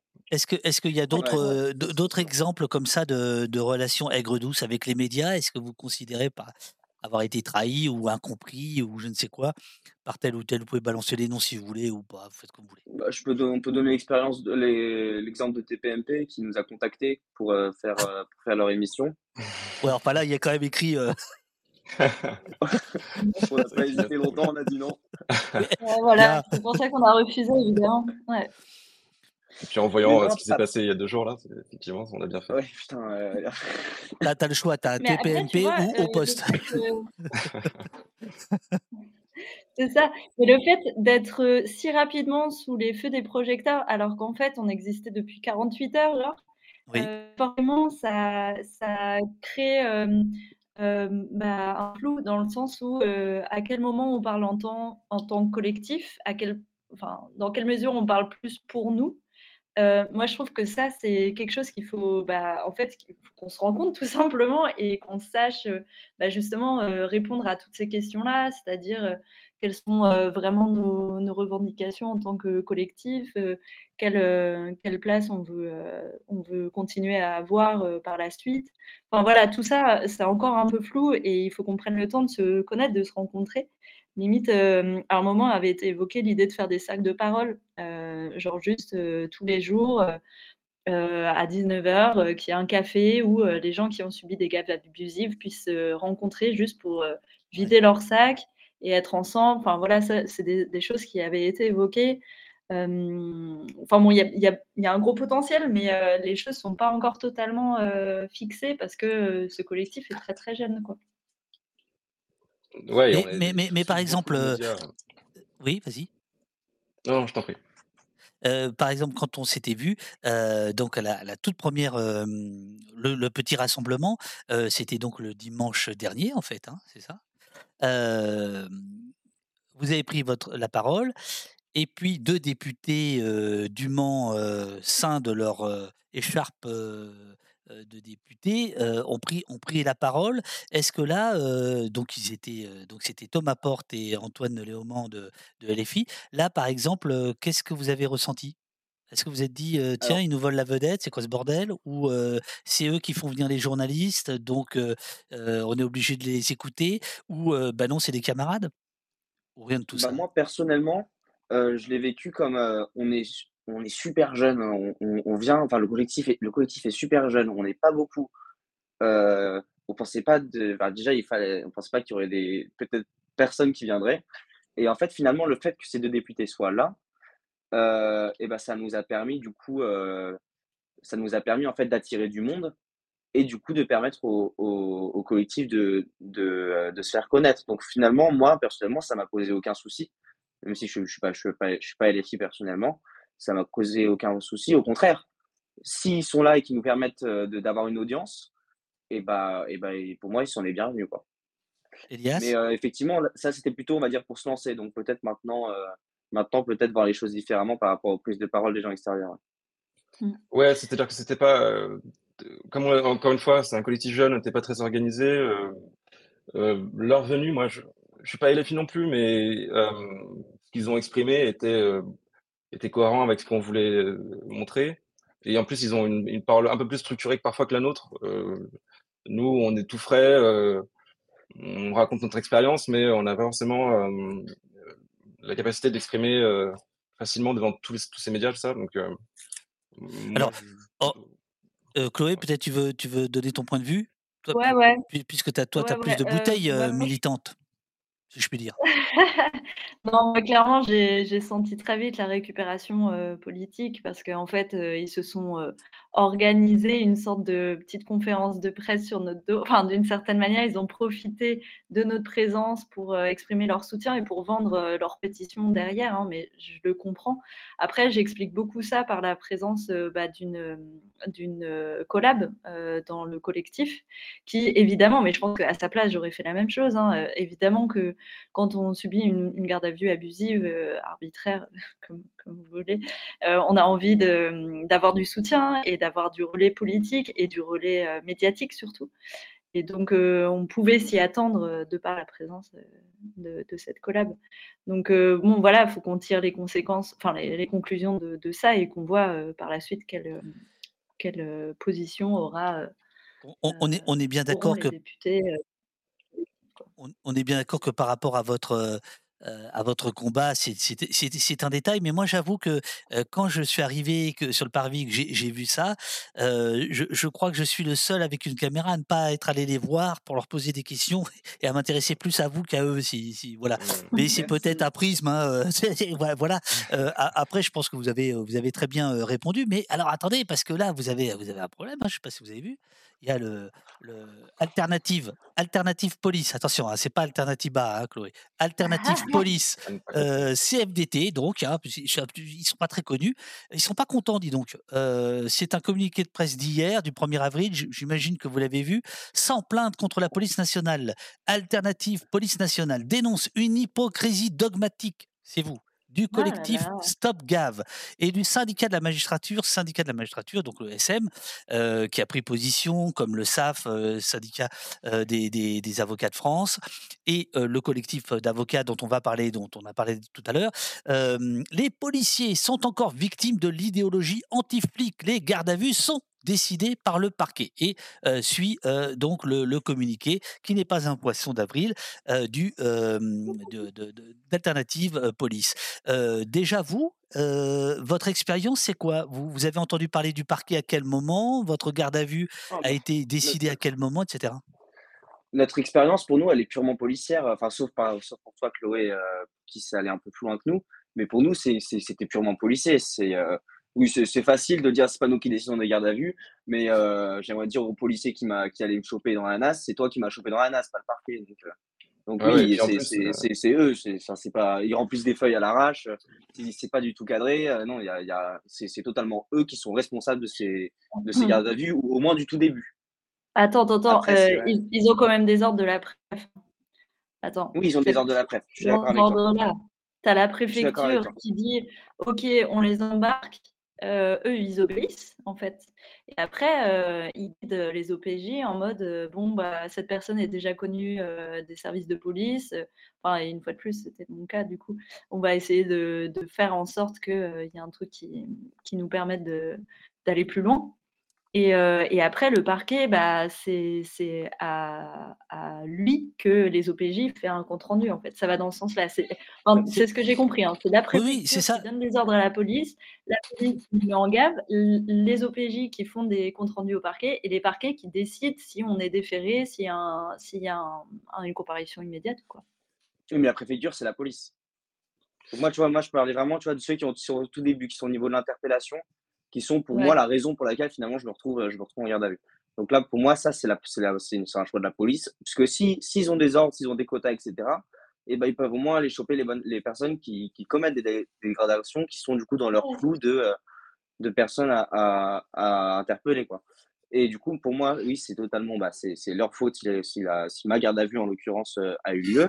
Et après, effectivement, une fois qu'il y a eu l'OPJ, ça passe du coup dans les mains, dans les mains du parquet. Mais vous, par exemple, au, bout de la quatrième heure, puisque n'importe qui peut être contrôlé, son identité peut être contrôlée, etc., et puis être retenu pendant quatre heures, à aucun moment on vous a dit, on a appelé le parquet, tu restes là? À moi, on, moi, on m'a même pas notifié mes droits personnellement. Donc, en fait, moi, je, pense que ces gardes à vue, on a parlé de garde à vue punitive, je pense que c'est un, peu l'idée parce que toute la journée, le, on cherchait à avoir des informations et le PJ nous disait Vous inquiétez pas, je vais appeler le parquet pour, pour que de toute façon vous êtes innocent, je vais appeler le parquet, ça va être réglé. Et ils font attendre, attendre, attendre, attendre. Donc en effet, c'est une décision du parquet qui, qui contrôle la garde à vue, mais en réalité, c'est à la discrétion du, du flic quand, quand est-ce qu'il a passé son coup de fil, quand est-ce qu'il a bien tapé son petit dossier, euh, il, il, a pris, quand est-ce qu'il termine son truc pour l'envoyer?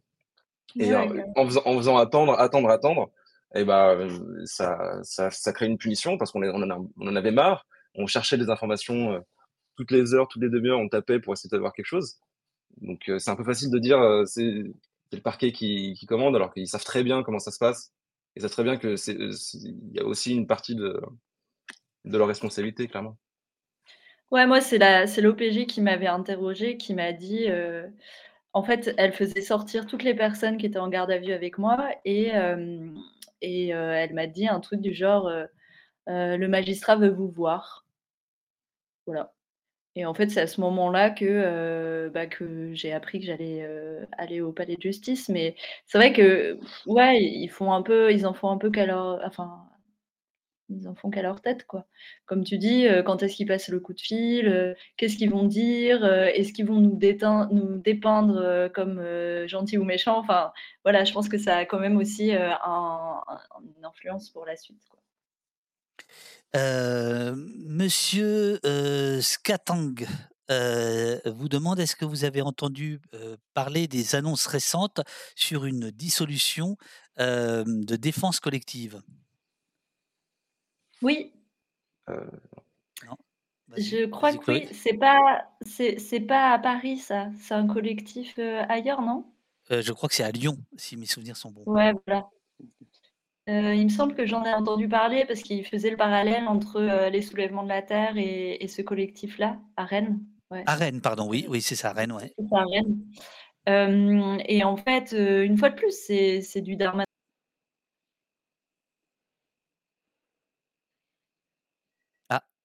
Chloé est repartie là.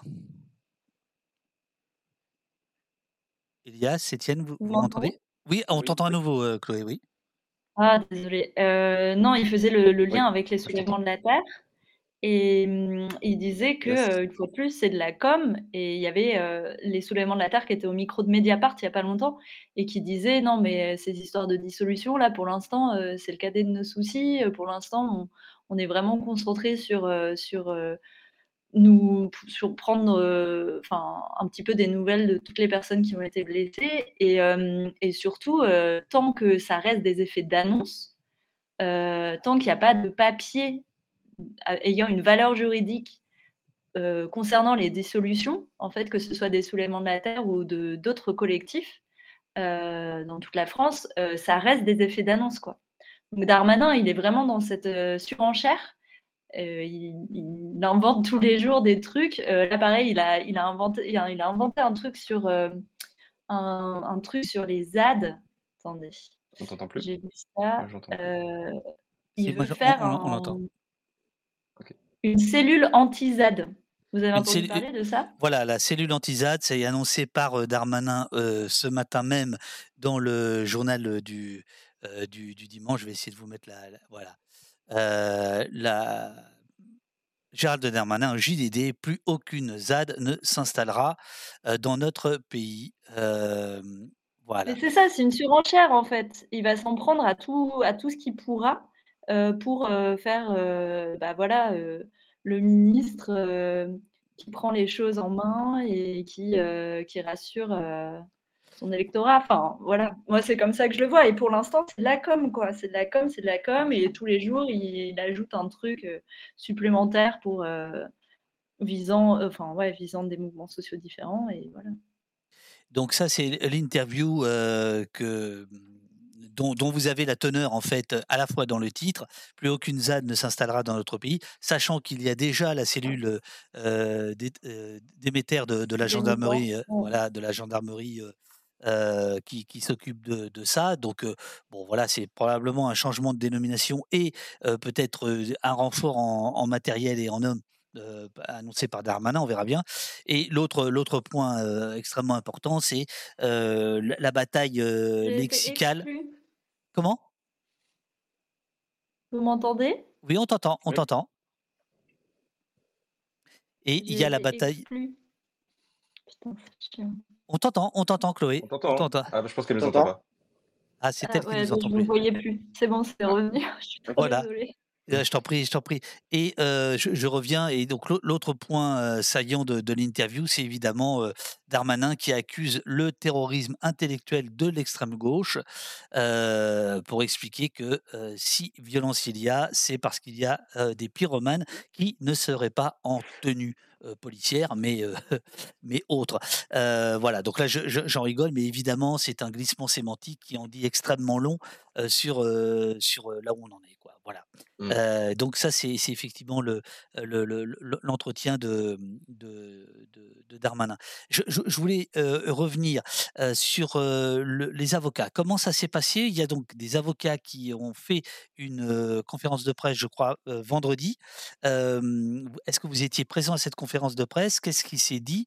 Et de quoi s'agit-il exactement? Alors, on était, hem, la plainte déposée par les avocats, hem, il me semble qu'on a le même avocat avec Chloé, heu, maître Baudelin. Hem, en fait, pour ceux qui ont réussi à avoir un avocat, heu, il y avait des avocats de la Legal Team, hem, heu, il me semble que c'est ré en contre la répression Île-de-France et leur nom circulait dans la entre les gardés à vue. Hem et heu, c'est à leur initiative, heu, qu'ils ont décidé de Donc, de de par- parmi eux, il y a Raphaël Kempf, euh, ouais. euh, Pascal Ayanola, qu'on a déjà reçus. Les deux, on les a déjà reçus ensemble et séparément, d'ailleurs, euh, au ça. poste, et, et, et, et- et d'autres, d'accord? Et Colline, euh, Colline Bouillon, elle a été euh, aussi Oui. euh, très, enfin, très en charge de ce dossier. Après, il faut faire attention. Enfin, je, je me permets juste, les avocats ne nous ont pas démarchés. hein. et ça, c'est c'est c'est pas quelque chose qui leur est autorisé d'ailleurs. Euh, c'est plus du bouche à oreille, comme, euh, comme vient de le dire euh, Elias. Ouais, en fait, en fait, moi, je, je voulais déposer une plainte, je savais pas comment faire, et puis plein de camarades aussi voulaient le faire, et ils ont, ils ont pris l'initiative de faire ça, de, de faire masse, d'être nombreux, ça fait, ça fait plus de bruit. Alors, en réalité, moi, je- j'ai aucune connaissance juridique, donc je sais même pas euh, ce qu'on peut attendre de ces, de ces plaintes-là, mais euh, euh, je, je, je voulais quand même le faire pour, bah, pour pas que je sois juste euh, un gardé à vue, euh, qu'il n'y ait pas de suite, quoi. Je voulais, euh, je voulais euh, une contre-attaque. Nous, no- notre, notre, notre rôle, entre guillemets, euh, dans cette histoire de plainte collective, ça a été juste de récupérer les informations qui, a été, euh, étaient données par la Legal Team, en l'occurrence, par rapport à cette plainte collective, et de les, euh, et de les donner, en fait, à, à, tous les, à toutes les personnes euh, possibles, toutes les personnes que vous avez contactées, en leur conseillant de le faire. Et du coup, après, ça a été au libre, libre arbitre de chacun de, de, prendre contact avec eux pour le faire ou non. Et moi, j'ai vu, euh, vu Alexis Baudelin, du coup, vendredi matin. Euh, et je lui ai posé la question de qu'est-ce qu'on peut attendre euh, de ces plaintes, euh, quelle était la stratégie. En fait, l'idée là, c'est de contre-attaquer, comme tu viens de dire, et euh, de euh, submerger le parquet de plaintes.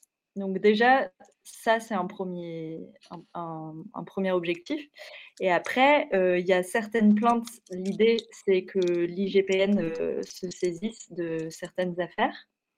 Et c'est surtout aussi euh, clairement quelque chose de médiatique qui permet de mettre encore un coup de projecteur sur les mensonges de, de Darmanin, mais aussi sur, sur la, la politique du maintien de l'ordre et ce schéma et cette, cette répression galopante. Quoi. Donc après, je ne sais pas si on, peut en attendre grand-chose d'autre, malheureusement, euh, généralement. Il y en a une qui a été euh, déposée aussi pendant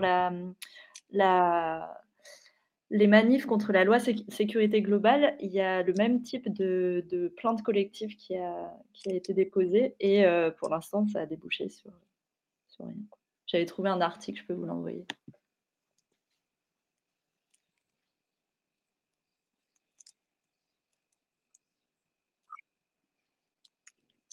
Euh, Est-ce que, les, est-ce que les gardes à vue peuvent être nuls euh, Je sais, je sais pas, je, je n'ai aucune idée.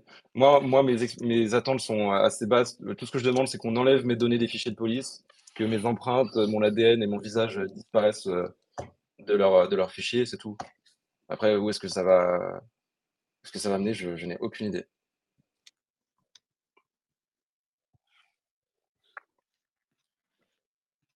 T'en prends pas, Étienne.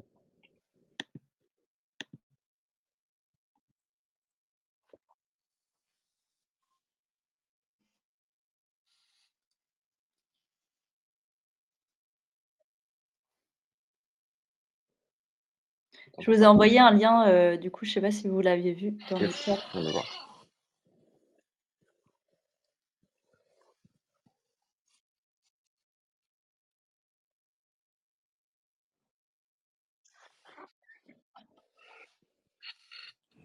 Normalement, c'est bon là. Allô? Ouais, là c'est bon. Là c'est bon. Super. Oui, parce que j'ai plus de batterie en fait, c'est pour ça. Et, moi, je, euh. moi, je toussais, donc j'avais enlevé le, micro et puis j'étais mute. Bon, vraiment, c'est. Je sais pas comment on va gagner, les gars. Bon, alors. on continue, on continue, c'est pas grave. Oui, mais du coup, comme le disait Chloé, euh, non, euh, je sais pas. C'est vraiment pas gagné que il y ait que ça fonctionne, que cette plainte ait, que cette plainte ait des retours positifs. C'est pas gagné du tout. moi personnellement, ça me paraît même peu probable. Mais euh, c'est vrai, par contre, il y a des petites choses qui peuvent être, euh, qui peuvent être obtenues, comme par exemple annuler, le, euh, annuler le, les, nos fichiers, des données, enfin, nos données des fichiers de la police. Quoi. voilà. Après, oui, effectivement, comme disait Chloé, le, le, message est, je pense, plus aussi. Le message est plus. comment dire plus symbolique aussi, c'est encore une fois dire, non, dire qu'on n'est pas d'accord, et en passant par en, en tentant de passer par les voies de la justice. Et si ça marchera pas, et eh ben ça marchera pas, mais au moins euh, on aura tout tenté, quoi, d'une certaine manière. Ouais, c'est ça. Et puis c'est aussi euh, contrebalancé parce que bah, du coup, tous les jours, il y a des gens euh, mis en garde à vue de manière arbitraire et répusive. Et en fait, tous les jours, la préfecture communique sur un chiffre. Là, je crois qu'on a dépassé les 900 personnes mises en garde à vue depuis le 16 mars. Et, mmh, et l'idée, c'est aussi. 952, oui. Du, entre le 15 et le 28 mars, 952, oui. Ouais. C'est fou. Et donc, du coup, l'idée, c'est aussi de, communiquer nos propres chiffres en mode, bah, OK, sur toutes ces personnes, il y a déjà plus de 100 plaintes qui sont déposées pour, euh, en fait, euh, bah, dénoncer le fait que ces, gardes à vue n'étaient pas justifiées et que d'ailleurs, elles ont débouché sur un non-lieu, enfin, en tout cas, sur, euh, rien du tout, quoi. Donc, je pense que c'est aussi ça, la stratégie. Après, bon, on va voir, hein, je ne suis pas avocate non plus, donc il y a machin, il y a machin, j'aime beaucoup. Alors là, là, j'aime beaucoup ce pseudo. Il y a machin dans le chat qui dit euh, pourquoi c'est pas automatique d'enlever les fichiers de la police si la garde à vue ne mène à rien? Si je puis euh, répondre, c'est parce que la garde à vue est faite pour alimenter les fichiers. oui, tout à fait. là, franchement, ça serait quand même ballot que automatiquement ça s'efface. Ouvrons nos impôts. Et puis en plus, ils peuvent garder les infos d'une garde à vue à l'autre. Et si tu es remis en garde à vue euh, une seconde fois ou une troisième fois, ils vont te réinterroger sur les autres gardes à vue. C'est ce qui t'est arrivé, hein, c'est ce que tu racontais tout à l'heure, Chloé. Hein. Ouais, exactement. Et pareil, euh, je peux que vous recommander euh, le documentaire Relax. Je ne sais pas si vous en avez entendu parler. Sur le procès de Tarmac. Oui. Mmh, Ça vous parle ou pas? Sûr, ah oui. Bah, il est il est en salle actuellement et vraiment je je le recommande parce que du coup, euh, ça raconte, euh, la la bataille juridique, euh, des membres du soi-disant collectif de Tarnac. Ah oui, ça me parle. Bah voilà. 4, ans de ma vie. Euh, et donc effectivement, alors je ne savais pas qu'il était sorti. C'est un documentaire que, voilà qui, qui, est vraiment intéressant où effectivement quatre des neuf inculpés, si mes souvenirs sont bons, en fait s'entraînent avant le procès pour voir comment ils vont se défendre selon les, questions de la présidente du, tribunal, du procureur, de leurs propres avocats, etc. C'est comme une, sorte de, de, jeu de rôle, on va dire. Et donc effectivement, le, documentaire, et je pensais qu'il sortait la semaine prochaine, mais donc il est, déjà à l'affiche, si, je comprends bien. C'est au cinéma. Voilà, absolument. c'est flippant, de ce que ça dit aussi de l'acharnement judiciaire et aussi de, du boulot des renseignements. Et ça, on l'a vu aussi à Bure. On le voit très régulièrement sur, des, sur des militants qui, sont parfois suivis, parfois mis sous écoute. Enfin, il y a énormément de cas comme ça qui sont flippants, mais vraiment flippants. Et donc, ouais, obtenir l'effacement de, ces données. il faut essayer, hein, mais je suis pas sûre qu'on y arrivera. Non, non, j'y crois pas non plus, mais c'est jamais. Encore, encore un autre dans le chat nous vous demande quand les gardes à vue se terminent sans suite, y a-t-il compensation pour la privation de liberté et des conséquences potentielles? Non, non, pas du tout. D'ailleurs, ça peut être, ça peut être euh, très. Ouais, c'est pas un business model là. impactant. Attendez, Ça, de, de- de- de- mais- mais c'est- on peut en parler, mais en vrai, nous, on perd une on- ceux qui sont en garde à vue perdent une journée de travail. Ouais, ouais, il y avait un ouais, étudiant bien qui sûr. sortait de, de 12 heures de travail, euh, il, il devait aller travailler le lendemain. euh, bah, il peut perdre son taf euh, si, s'il est- s'il reste en garde à vue, quoi. Donc c'est c'est aussi super impactant dans la vie personnelle des gens. Et Bien sûr. professionnelle. Ouais, Et ouais, tu vois, nous, complètement. en, en garde à vue, il y avait une, il y avait une maman euh, dont la fille était malade et euh, elle, était trop en panique euh, parce qu'elle ne savait pas qui allait pouvoir s'en occuper. Donc, non seulement elle, elle n'a pas pu travailler, mais en plus, son mec non plus, parce qu'il il a dû trouver, lui, des solutions pour leur enfant. Mais c'est horrible, c'est vraiment, mais ça te met dans la merde pour ta famille, mais aussi pour ton travail. Et il n'y a aucune compensation. Non, non, aucune. Ça me fait penser à une anecdote. Quand j'étais auditionné par l'OPJ, à côté de moi, il y avait le, euh, pareil dans la manifestation qui s'était fait arrêter, le directeur euh, d'un laboratoire médical.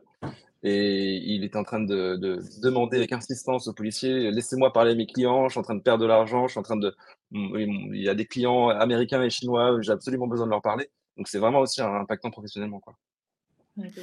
Alors sur, la, sur la question de l'argent, il y a, et je remercie infiniment le, les modos qui remontent les, questions dans la formidable application de Glodioman.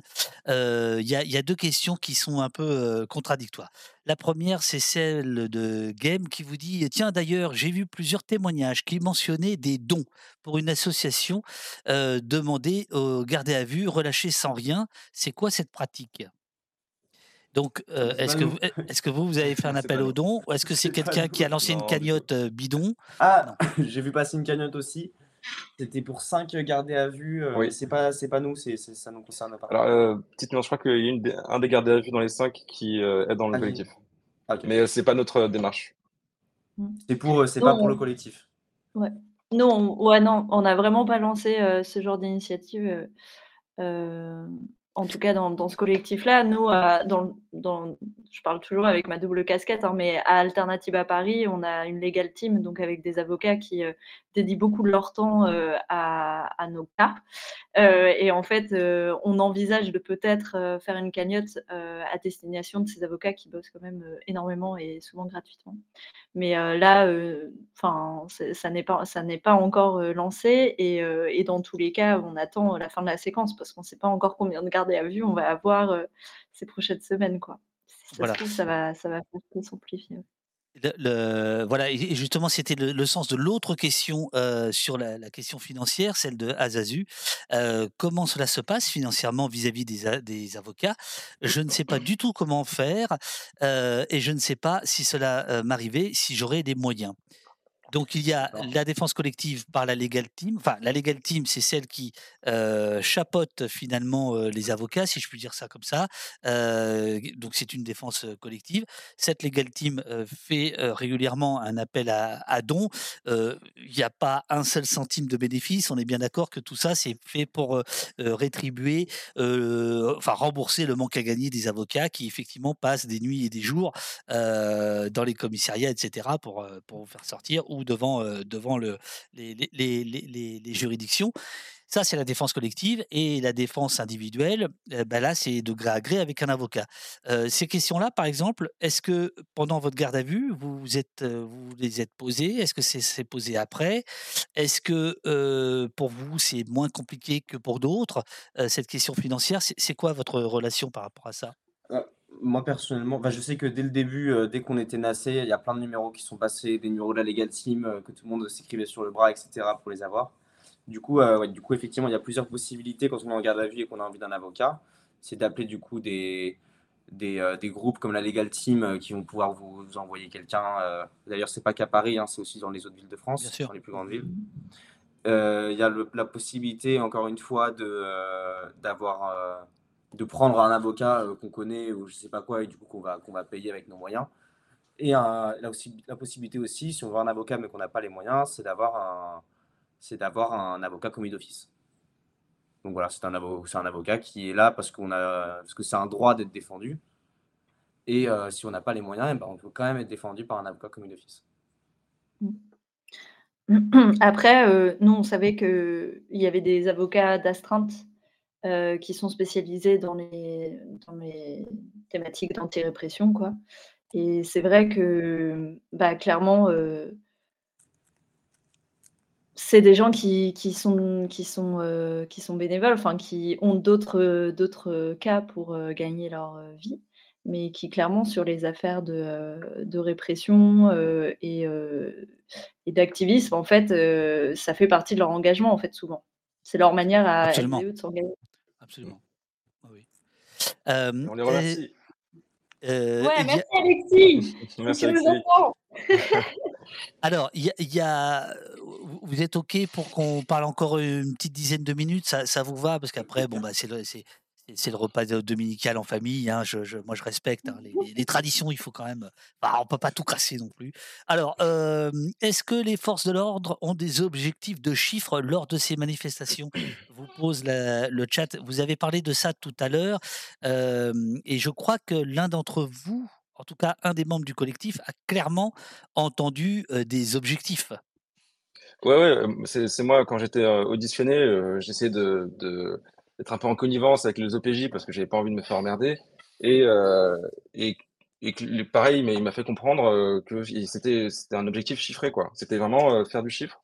Il y a ça et puis pareil sur le fichage, il y a un autre flic, qui a dit: «Bah, maintenant ils sont fichés». C'est ça l'objectif donc en effet, on on m'a pas donné le chiffre de combien il en fallait, ce soir-là, mais voilà, c'est ce que j'ai compris de ma conversation avec, l'OPJ.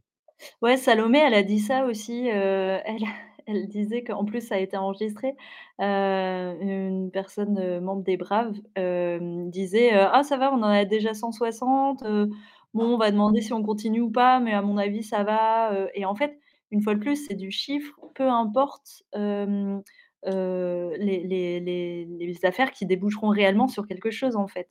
Mmh. C'est juste pour faire de la com et on est prêt à prendre enfin, ils sont prêts à prendre, n'importe qui, tant que c'est, ouais.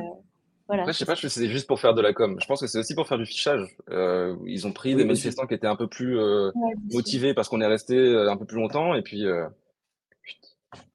Oui, bien sûr, ça c'est la à la fois 2e du chiffre et du fichage, ouais. d'ailleurs, j'aimerais peut-être vous raconter une petite anecdote. C'est quand on était, dans le 15e, du coup, dans le 1er, heu, moi quand je le 1er commissariat dans lequel je suis allé, on a vu un OPJ alors qu'on attendait devant son bureau sortir, sortir, heu, totalement furieux au téléphone en train de s'engueuler avec une équipe, heu, une équipe de Baqueux ou je sais pas quoi. En train de les engueuler parce qu'ils étaient partis à la ce qu'ils appellent la chasse.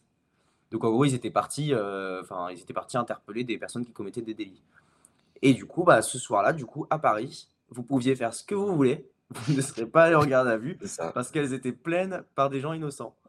Donc même heu, le même voilà. le flic qui nous gardait était outré parce qu'il il était en train de nous dire: «Bah, dans le 15e arrondissement, il y a, je sais pas, 300 000 personnes, il y a une voiture de flic qui tourne, dans la ville et nous, on est obligés d'être là à vous garder, on peut pas faire notre métier qui est de d'arrêter les méchants». Je sais pas si c'est ce qu'ils font exactement, mais même eux étaient outrés de de devoir rester, heu, avec, heu, des zadistes.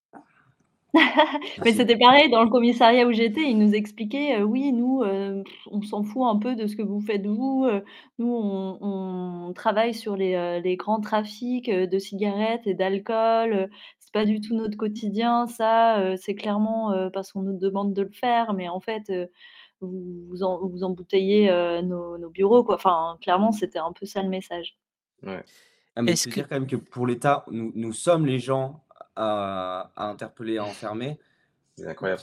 Qui vraiment, mais qui quitte à laisser, heu, à laisser Paris sans surveillance policière et sans possibilité de mettre d'autres personnes en prison, bah, c'est fou quoi, parce qu'il y a y y toujours des gens qui qui battent leurs conjoints, leurs et leurs conjointes, enfin il y a ça, ça s'arrête pas, hein et en fait, ils eux, ils ont ils ont arrêté, heu, arrêté la la police pour la nuit parce que, heu, parce qu'on était là, quoi.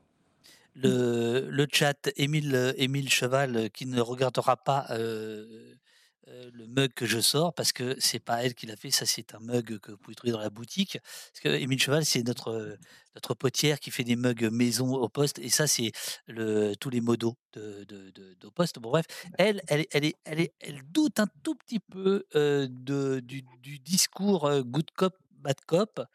Vous, vous avez l'air d'y avoir, d'avoir cru en une certaine sincérité de certains OPJ.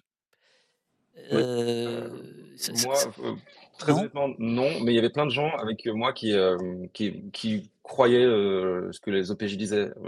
Moi moi, j'avais bien compris que j'étais en terrain hostile et que euh, ce qu'ils allaient me dire, euh, c'était, ça allait pas être à mon avantage, mais au leur. Mais bien sûr, il y a des gens qui ont qui sont laissés faire et laissés avoir et qui ont Oh. suivi leurs conseils, qui ont écouté ce qu'ils disaient.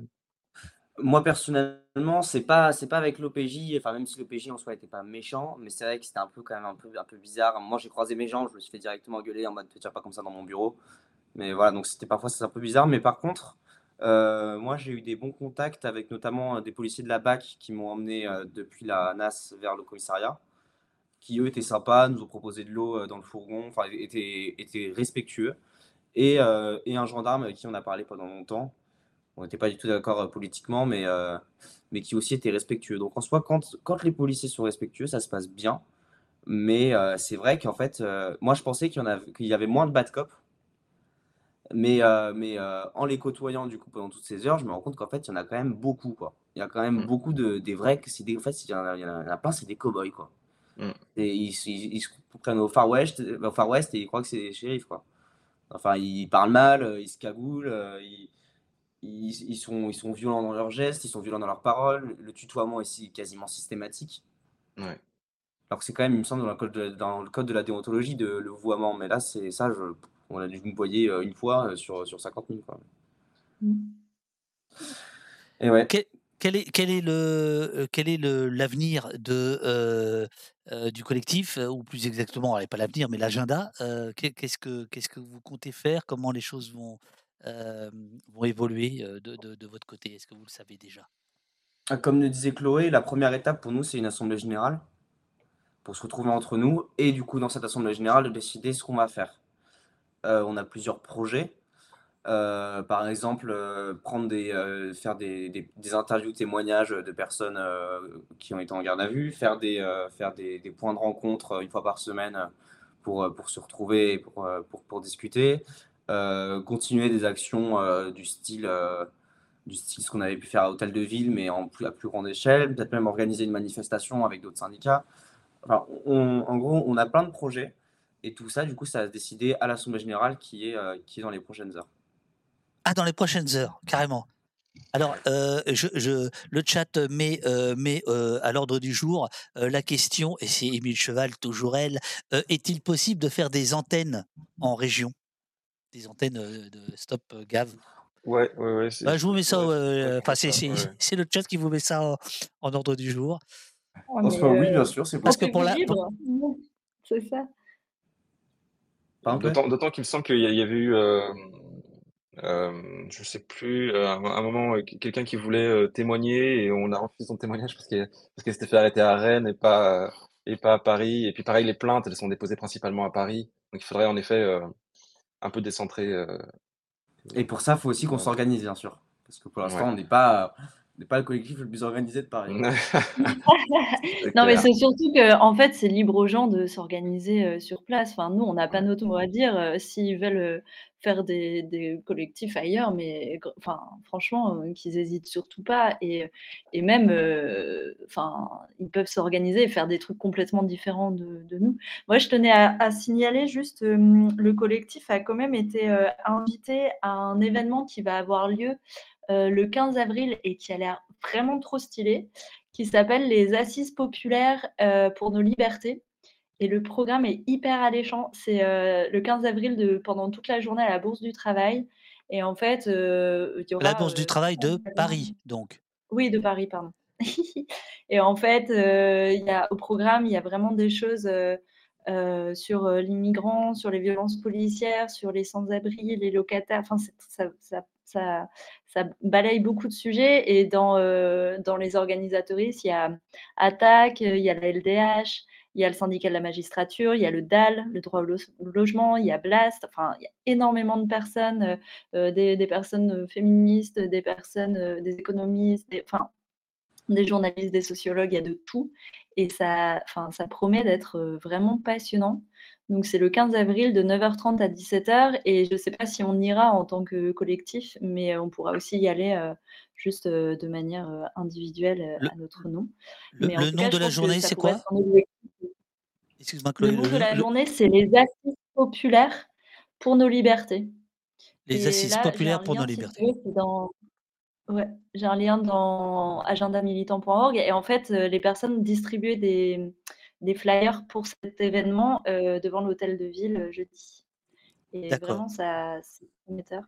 Alors je on je verra je avec le collectif ce tu tu qu'on peux tu le mettre dans, heu est-ce que ce lien, tu peux le mettre dans notre, petit chat, de régie ou pas? Ou je ne sais Bah pas? Ou ou sinon peut-être que ouais, ouais, mais là, je le mets, je l'ai mis ah dans tu voilà, sais, en bas là, voilà. là ça y est, ah super, voilà, attention, attention les amis, hop, hop, hop. Alors, Et tu es pas dans le coup toi, David? Non, moi je moi je es suis ringard. Moi je suis plus du tout dans le coup, moi je suis totalement ringard. Non, non, non, je je je je je je l'apprends. Heu, on on en avait fait d'autres, mais voilà, donc c'est ça, Assise populaire pour nos libertés.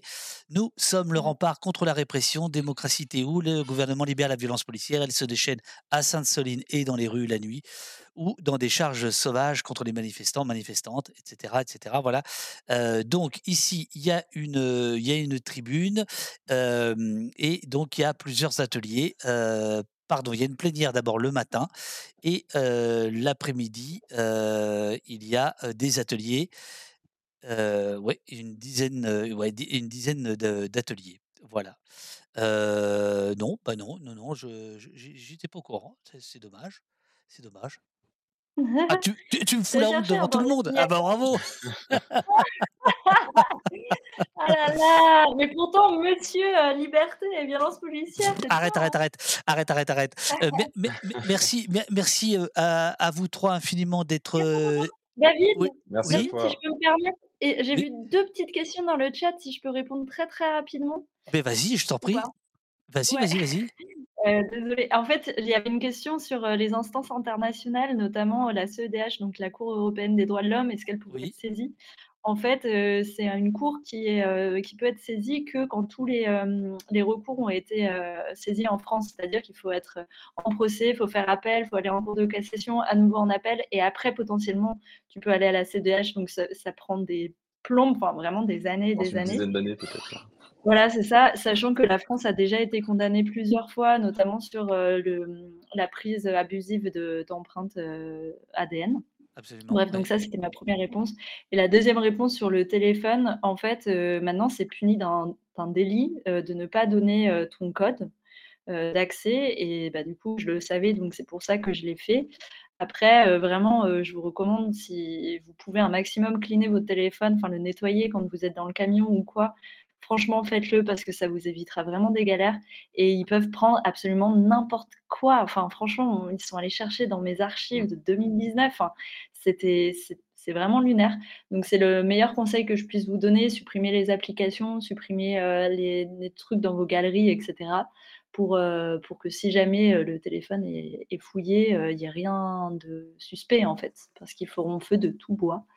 Heu, voilà et moi, je voulais le faire aussi pour pas que mon téléphone soit mis sous scellé, mais il a quand même été mis sous scellé et je galère à le récupérer, donc c'est très, très, très chiant, très handicapant. Donc heu, si pareil, vous pouvez prendre un téléphone autre que le vôtre, heu, pour aller en manif ou en action, c'est encore le mieux. C'est bon!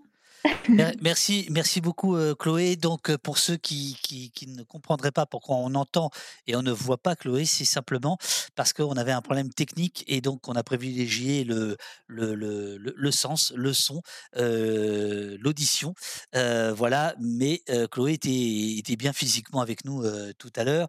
Heu, merci à toi Chloé, Étienne, Elias, merci, merci à beaucoup, heu, à à Merci vous à à vous. Merci Le le chat vous remercie, trouve très intéressant vos témoignages. Heu, attendez, heu, on on va voir. Merci à tous les participants, nous dit, heu, Sandou. On va attendre. Merci à vous, on apprend encore beaucoup, nous dit, Renan. Merci Chloé, Elias, Étienne, nous dit Eurial. Alors plusieurs personnes donnent des conseils sur les sur les téléphones. Soit tu prends un téléphone de merde, soit tu en prends pas. Soit tu prends un burner, soit tu réinitialises. Enfin bon, voilà, il y a y a y a plein de choses. Merci merci à Chloé, Étienne, Elias, force à vous, force à nous, dit Kaof. Force à vous, heu, dit, Sorcière. Merci beaucoup, dit Etchan. Merci pour vos témoignages, dit Pimico. C'était vachement bien, dit Jimmy. euh, machin euh, qui nous parle de logiciels euh, qui existent. Euh, merci euh, aux intervenants, nous dit quiconque, etc., etc., etc., etc. Ça n'arrête pas. Moi, je vais rester encore 2-3 minutes avec, euh, avec le chat parce que j'ai des informations importantes à donner. Merci beaucoup à vous trois. Euh, passez un bon dimanche. Bon AG. si Merci. j'ai bien, co- si j'ai bien Merci compris. Et puis, Ouais. euh, vous revenez, euh, vous revenez euh, pour faire le point dans quelques temps si, si je trouverais ça vaudrait le coup, quoi, je pense. Voilà. Merci beaucoup. Bah, Merci à toi et merci à tout le monde euh, dans le chat. euh, C'était très intéressant. Donc on va continuer. Ouais, c'était chouette. Merci beaucoup. Merci, merci beaucoup. Euh, Elias, attention, on n'a pas vu euh, ton, ton, On ton n'a pas vu point. le point levé? Voilà, Ah, voilà. Allez, ciao, ciao. On continue, on lâche rien. On lâche rien. Bon On dimanche à vous. Salut.